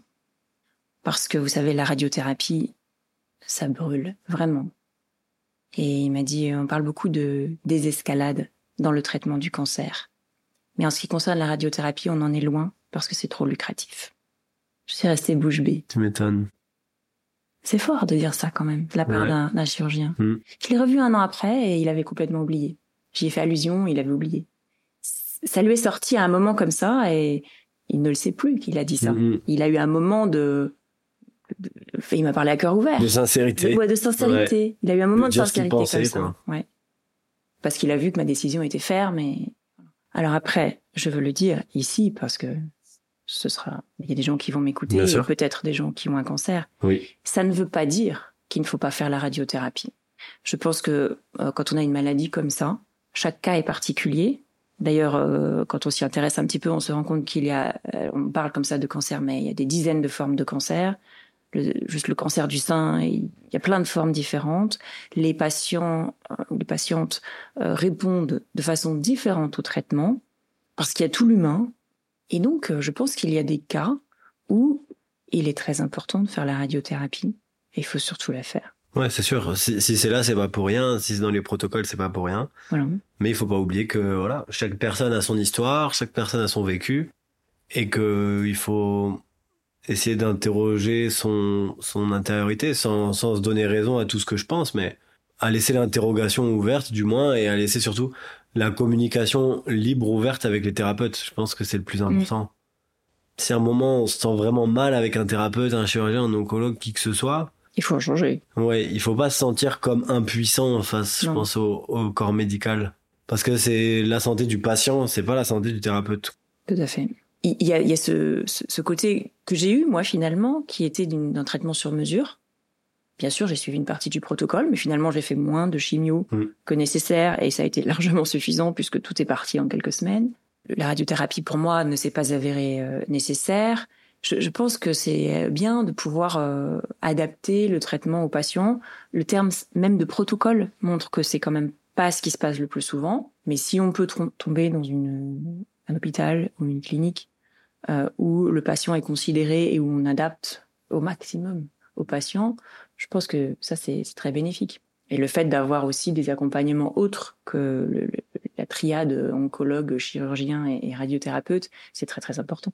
Ouais, il faut pas hésiter de prendre des avis différents, il faut pas hésiter de se faire écouter, surtout de, faire entendre en fait ce que les patients, enfin moi je me positionne si j'étais un patient, de pas hésiter à faire entendre ce qu'on ressent, de dire les choses aux, thérapeutes qui nous suivent. Onco, radio, c'est pas parce que c'est des personnes dans le corps médical qui sont un petit peu, on va dire, allez, le plus élevé parce que ceux qui ont fait le plus d'études, ceux qui ont un peu le pouvoir sur la vie, en quelque sorte, dans ces moments-là. Mais il faut pas se sentir impuissant parce que c'est quand même euh, le corps du patient et il faut se faire écouter. Le pouvoir sur la vie, c'est le patient qui l'a. Ouais. Et c'est ça qu'il faut qu'il faut bien conscientiser. Alors après euh, que les traitements aient finis, j'ai j'ai commencé à suivre, euh, cu- curieusement après, mais un, un Américain. Je l'avais un petit peu vu avant, puis bon, ça n'avait pas été le moment. Voilà. Un Américain qui s'appelle euh, Chris Walk, euh, W-A-R-K, et qui lui euh, a eu un cancer quand il, quand il avait 22, 23 ans, je sais pas, entre 20 et 25 ans, quelque part comme ça, quelque chose comme ça. À ce moment-là, lui, il a un parcours très particulier. Il a décidé de refuser tous les traitements et euh, de se guérir lui-même. Et à ce moment-là, il a fait plusieurs choses. C'est dit bon, faut pas que je révèle son programme parce que euh, il a un certain nombre de d'étapes en fait dans son programme qui est, qui est payant, qui coûte pas très cher, mais qui est payant.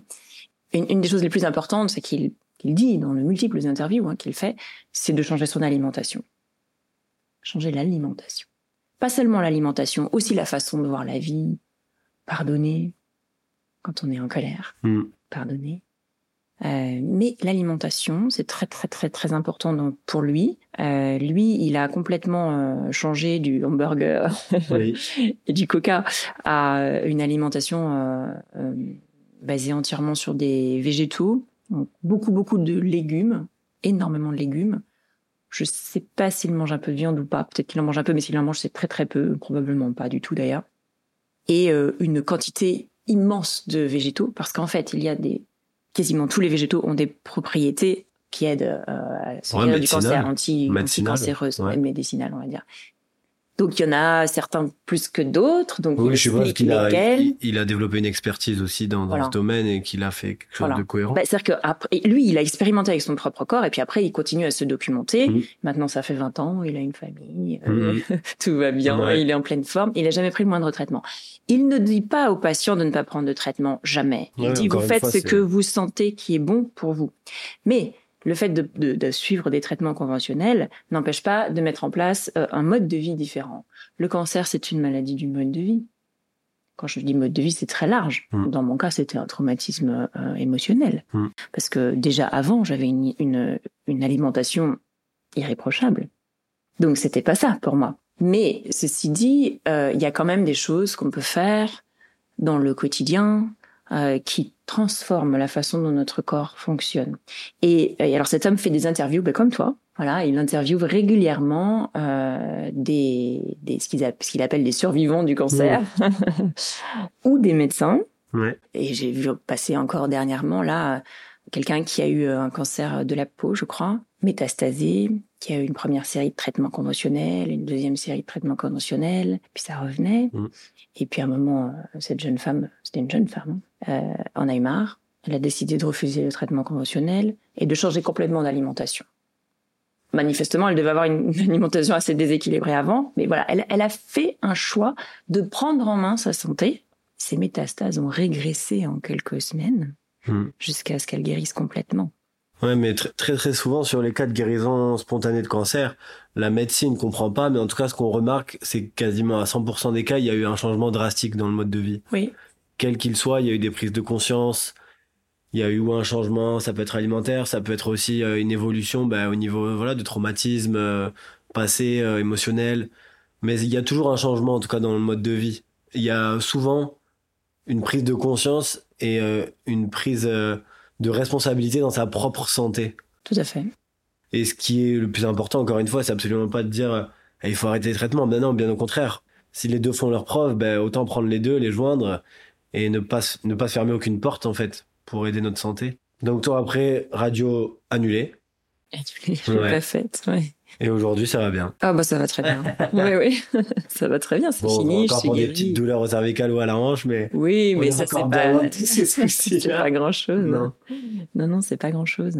Oui, dans toute cette euh, toute cette aventure, euh, j'ai- appris à à m'écouter moi-même. Oh, c'est pas fini. Hein. J'ai encore du Je temps. dis pas que c'est parfait, Non. mais euh, C'est jamais parfait, c'est pas le but non, de toute c'est pas le façon. but. Il n'y a pas de perfection là dans ce système. Il y a juste écouter la vie en nous, et donc écouter notre santé, écouter ce que nous dit notre corps. Et en fait, c'est un système qui, à ce point-là, par contre, est parfait parce que notre corps nous parle d'une façon parfaite en fait, parce qu'il nous juste communique ce qui est en nous et ce qui parfois le, le mental et l'ego ne voient pas. Et pour ça, ben, aujourd'hui, on a plein d'outils, que ce soit la méditation, que ce soit plein d'autres choses, euh, la sophro, enfin chacun trouve euh, trouve son soulier quoi. Mais euh, C'est exactement ça. Il faut que chacun trouve ce qui lui convient. Mm. Et ça, c'est vraiment important euh, pour la méditation en particulier. Par exemple, moi, ça m'a parlé, Joe Dispenza, mais je pense qu'il y a d'autres à qui ça ne parle pas. ah, carrément. Et euh, il faut que chacun trouve le, le, le, le message qui lui, qui lui parle et qui lui convient. Est-ce que euh, toi t'as des là tu nous as parlé des cahiers de carcinome.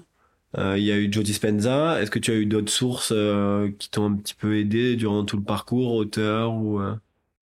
bah, j'avais écouté, c'était tombé juste peu après mon, diagnostic, il y avait toute une, série, une docu-série américaine sur le cancer, avec plein d'interviews, je sais pas, il devait y avoir 20, 30 heures d'interviews assez longues de personnes, soit qui avaient eu elles-mêmes un cancer, ou dont les enfants avaient eu un cancer, il y avait des, des histoires tragiques de bébés avec un cancer, c'était incroyable euh, ou de thérapeutes qui avaient des visions différentes. Ce, ce thérapeute euh, autrichien, c'était dans cette série-là.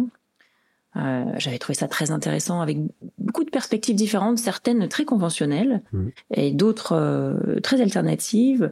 Beaucoup qui essayaient de mêler les deux parce que finalement, quand on se retrouve face à cette maladie, comme tu dis, il faut pas se fermer de porte. hein, il faut Mhm. essayer de, faire au mieux. Donc oui, ça, ça m'avait beaucoup inspiré. Et je pense que la personne qui avait été à propos de la radiothérapie, hein, qui qui m'avait quand même vraiment fait réfléchir. Sayer plus loin J I. Sayer G. Voilà, lui, je l'avais trouvé quand même euh, très fort. Bon, lui, il était très critique envers euh, la chimiothérapie et la radiothérapie. Ce qu'il disait, qui m'avait vraiment frappé, enfin, il disait beaucoup de choses, mais ce qui m'avait vraiment frappé, c'est que ces traitements qui sont très agressifs ne tuent jamais les cellules souches du cancer. C'est-à-dire que même à la limite, ça peut les renforcer. Ça ne veut pas dire qu'elles vont revenir, mais ce qui fait qu'un cancer ne revient pas, c'est que le terrain ne permet pas euh, au cancer de se développer. Et donc, euh, il disait que bah, tuer les cellules, euh, oui, on pouvait en tuer beaucoup, mais de toute façon, il en resterait toujours. Et que, et que si on voulait vraiment guérir, il fallait changer le terrain. Ça, je trouvais ça vraiment très intéressant. Et dans la mesure où moi, euh, je n'avais déjà plus localement, en tout cas, de cancer, j'ai sûrement aujourd'hui, comme tout le monde, des cellules cancéreuses qui se baladent. Mais ce qu'il faut faire, c'est euh, s'assurer que le terrain euh, n'est pas fertile pour que Ouais. pour qu'un cancer se développe. C'est vraiment essayer de, même si évidemment il n'y a pas que cette part du terrain, mais au moins comprendre quel terrain s'est mis en place ayant permis le développement de ce cancer et essayer de prendre conscience de ça pour changer les choses et mettre en place peut-être un mode de vie différent, une conscience différente dans la façon dont on va vivre la vie pour euh, éviter que ça se reproduise. Parce que ça, pour le coup, c'est prouvé qu'on est, on, on a plein de cellules cancéreuses dont le corps combat tous les jours et, et juste qui, qui prennent pas le dessus. Notre corps, il est en permanence euh, en lutte contre tout ça. Et, et on permet pas au terrain, ouais, de se développer. On lui donne pas un terrain favorable pour qu'il se développe, en tout cas. Sinon, euh, d'autres choses, euh, j'ai commencé à à manger de l'aloe vera, par exemple, Oui. qui a des propriétés euh, anti-cancer et qui sont fortes. Mais mieux que l'aloe vera, il y a l'aloe ascendance ou arborescent en français que qu'on peut euh, consommer avec euh, sa peau. La, la peau de l'aloe vera est toxique, Mm. mais pas la peau de l'aloe arborescence. Et c'est très peu connu. Mais euh, en fait, on peut le consommer. Moi, je fais des pestos où je mets un petit peu de Ok. De- d'aloe comme ça. euh, bah, Il y a plein de petites choses Ouais, qu'on peut faire pour euh, pour aider. Des choses pour, par l'alimentation, évidemment, éviter le sucre. Une sacrée drogue, ça aussi. Grande drogue. Alors, le sucre, je, je voudrais en dire quelques mots parce que je mangeais pas beaucoup de sucre avant, donc euh, dans mon cas, on peut pas incriminer le sucre. Mais sais-tu comment on repère des métastases dans un corps? Quand on va faire un PET scan, on t'injecte par intraveineuse un liquide avec du sucre radioactif. Et ensuite, on te fait passer sous une machine et on regarde où va la radioactivité, c'est-à-dire où va le sucre. Le sucre va directement sur le cancer. Le cancer se nourrit de sucre. Ok. Donc quand on a un cancer, on n'a pas envie de le nourrir. Donc la première chose à faire, c'est d'arrêter le moindre gramme de sucre, en fait. Alors de sucre ajouté, mais même, moi j'ai même arrêté les fruits très sucrés. J'ai limité, par exemple les bananes, je n'en mangeais plus, je mangeais quand même un peu de fruits, mais Que t'as, c'est ce que ton conseiller aussi, euh, nutrithérapeute, du coup, qui t'accompagnait? euh, euh, c'était moi qui étais la plus drastique. oui. Ils m'ont confirmé que c'était une bonne idée d'arrêter le sucre. Mais euh, parmi les choses que chacun peut faire, pas que pour le cancer, mais pour plein de choses, c'est Mm. arrêter le sucre. Ouais. C'est une drogue, le sucre. Oui. Et on sait que c'est dangereux. Et on sait que quand on a un cancer, il faut pas manger de sucre. Pourquoi est-ce que les oncologues ne disent pas en premier arrêter le sucre? Ouais, déjà, y faire attention, prendre conscience quand tu bouffes du sucre, eh ben voilà, tu, tu peux augmenter ton inflammation, tu peux augmenter. Tout à fait. Pour résumer tout ça, ça doit faire voilà bien deux heures qu'on parle. Euh, peut-être un message euh, bah, à toute personne qui pourrait avoir un cancer euh, par rapport, du moins, à, à ton expérience. Moi, de ce que je comprends, c'est déjà vraiment savoir s'écouter, pas avoir peur euh, de dire ce qu'on ressent en médecin, et aussi ne pas, même si évidemment on est en quelque sorte victime d'un cancer, ne pas se considérer comme une victime, mais devenir acteur de la santé. Je te remercie de, de, de parler de ça. Mm. Je pense qu'il y, y a deux choses. C'est peut-être pas encore une conclusion du coup. Mais c'est pas grave, t'en fais pas. Il y a deux choses qui sont vraiment fondamentales dans ce que tu viens de dire. La première, c'est le mot peur. Et la deuxième, c'est le mot victime. Mm. Avoir peur, ça ne sert à rien. Parce que la peur crée l'objet de la peur. Et que plus on a peur, et moins bien ça va se passer. Et ça, c'est vrai pour tout dans la vie. Ça ne sert à rien d'avoir peur. Alors après, des fois, on a peur. C'est C'est inévitable. facile, à- plus facile à dire qu'à faire, c'est sûr, mais. Oui. La peur, c'est c'est aussi quelque chose. C'est c'est pas, il, il n'est pas question de la nier, mais c'est- on a quand même des outils. D'abord pour essayer de poser les choses clairement. On a quand même notre cerveau euh, rationnel euh, qui nous permet quand même euh, de prendre un peu de distance. Normalement, je sais que dans certaines situations c'est pas facile, mais surtout, ce qui aide beaucoup à, à passer à autre chose que la peur, c'est euh, la méditation. Ouais. Parce que à travers, en tout cas, telle que je l'ai faite, la méditation, c'est aussi de la visualisation positive. Quand on est en- dans cet état, c'est un état de conscience modifié, en fait. Et là, on projette une chose qui est belle, merveilleuse, agréable. Qu'est-ce que tu me disais? Douche au bon. Chaud ou bon. Chaud ou bon. et, et quand on arrive à se mettre dans cet état-là, on sort de la peur. Et, et je pense que c'est une des, des raisons pour lesquelles c'est- la méditation marche si bien. Ça sert à rien d'avoir peur, en réalité. Je sais que c'est facile à dire. Moi, dans cet état-là, j'avais peur avant d'avoir le cancer. À partir du moment où j'ai eu le cancer, je me suis dit, là, il faut changer quelque chose. Mm. À aucun moment je n'ai eu peur de mourir. Mm. Je me suis dit que j'étais vraiment dans un mauvais pas et qu'il fallait vraiment que je change beaucoup de choses. Mais j'étais pas dans la peur de mourir. Ouais, non, mais bien sûr, on dit pas de ne pas avoir peur, mais on dit simplement, au contraire, d'essayer d'accueillir cette peur pour voir ce qu'elle dit derrière. Et pour justement ben, s'écouter, encore une fois. S'écouter, voir ce que, voir ce que, voir ce que la, la maladie et la peur euh, nous disent. Je sais que c'est pas forcément toujours faisable. Il faut sans doute être accompagné pour ça, mais en tout cas tout faire pour se trouver dans une situation de confiance et, et la relation avec le thérapeute l'aide beaucoup et avec les thérapeutes. Mm. Je- J'ai aussi vu une psychologue, j'ai aussi été accompagnée par plein de gens hein, pour pour sortir de ça. Donc voilà, la peur est vraiment mauvaise conseillère. Donc cultiver la confiance malgré l'adversité, euh, je crois que ça c'est très important. Et la deuxième chose, c'est qu'on n'est pas victime du cancer. Mm. On n'est en aucun cas victime du cancer. C'est nous qui fabriquons un cancer. Le cancer ne vient pas de l'extérieur, il vient de l'intérieur. C'est notre corps qui fabrique un cancer en réaction à quelque chose. Et donc, de la même façon que nous pouvons fabriquer un cancer, nous pouvons aussi tout faire pour le faire partir et y réussir. Euh, le fait, effectivement, de ne pas être victime, de ne pas se laisser balloter par des médecins qui ne veulent que le meilleur, bien sûr, mais qui ont leur propre vision, euh, s'écouter, reprendre en main sa vie, avoir cultivé la puissance, la puissance sur sa vie. La puissance, c'est pas forcément une puissance véritable, c'est un sentiment de puissance. Oui, oui, et ça a aucun rapport avec euh, ce qu'on peut parfois entendre dans une puissance liée à une masculinité ou à une puissance euh, de virilité. C'est vraiment une puissance de vie, en Ce n'est fait. pas la force, Exactement. c'est la puissance. C'est complètement différent. La force et la puissance, c'est différent. Oui. La force, c'est quelque chose qui peut se développer avec un effort, avec euh, des muscles ou avec une, une volonté. Non, c'est pas ça. Je te parle pas de ça. Moi, je te parle de la puissance. La puissance, c'est quelque chose qu'on ressent au fond de soi-même et qui qui s'étend, comment- qui s'expand Mm. autour de soi, de son corps, qui vient de l'intérieur. On n'a pas besoin euh, de faire des choses extraordinaires. On a juste besoin d'être recentré au fond de soi-même et sentir dans son ventre et dans son cœur, parce que ça peut se sentir à l'intérieur, physiquement, sentir la puissance, sentir qu'on est posé, qu'on a les deux pieds par terre, qu'on est droit debout et qu'on y va. Alors ça, c'est vraiment euh, Ouais, autre chose que, que, que la force. À fond. Et la dernière chose aussi que je voudrais dire euh, dans cet ordre d'esprit, c'est que on ne combat pas le cancer. Le cancer, la guérison du cancer, c'est pas un combat. Et pourtant, euh, c'est c'est le message qui est donné partout. Vaincre le cancer. Qui a vaincu le cancer? Mais moi, j'ai pas vaincu le cancer. Qu'est-ce que c'est que cette histoire-là? Mhm. bah, Pas du tout. Comment, comment peut-on se battre contre soi-même? Le cancer, c'est une émanation de soi-même. Donc on ne se bat pas contre soi-même. On le voit arriver. Il est là, il arrive. On l'écoute. Qu'est-ce qu'il nous dit? Et on utilise des outils pour lui dire, bah, là, tu n'es plus souhaité. Donc moi, je vais faire autre chose. Je, je choisis de ne pas euh, te laisser te développer en moi.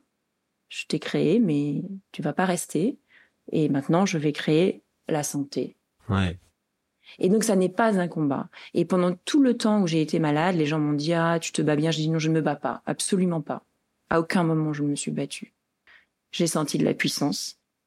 Mais c'était pas de la force et c'était pas du combat. Ouais. Faut le voir comme, au contraire, euh, même si c'est des paroles qui sont évidemment plus faciles à dire qu'à faire, mais comme une occasion de prendre conscience de choses dans nos vies pour se retrouver, se connaître davantage et pour faire revenir le jeu que je suis sans le cancer qui s'est développé, en fait. Fait vois, on en revient sur, euh, l'intégrité. exactement. J'ai beaucoup aimé ce que tu Ouais. m'as dit, ce que tu m'as dit euh, sur l'intégrité. Et la deuxième petite chose, voilà, pour peut-être conclure, c'est aussi de pas forcément, même s'il faut prendre la médecine et l'extraordinaire médecine qu'on a aujourd'hui, euh, il faut la prendre parce que c'est magnifique, on sauve des vies avec.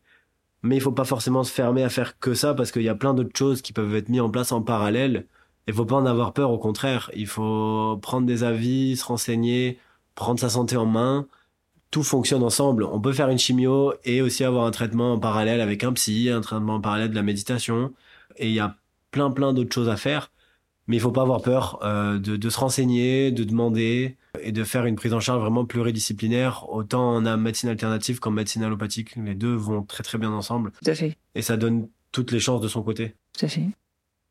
Eh bien écoute, Marie, merci beaucoup. Avec grand plaisir. Déjà de t'être euh, livré, parce que c'est pas toujours évident de parler de son histoire, surtout quand, quand c'est fort en émotion comme là. Ça pourra toucher euh, beaucoup d'oreilles. Et, euh, et j'espère que ça fera peut-être émerger des petites choses chez autant des, des soignants, des thérapeutes, que des patients, que n'importe qui. C'était en tout cas très chouette de, de discuter de tout ça et merci encore pour ta confiance. Avec plaisir, Baptiste, et je te souhaite le meilleur. C'était formidable. Merci beaucoup. Salut. Salut.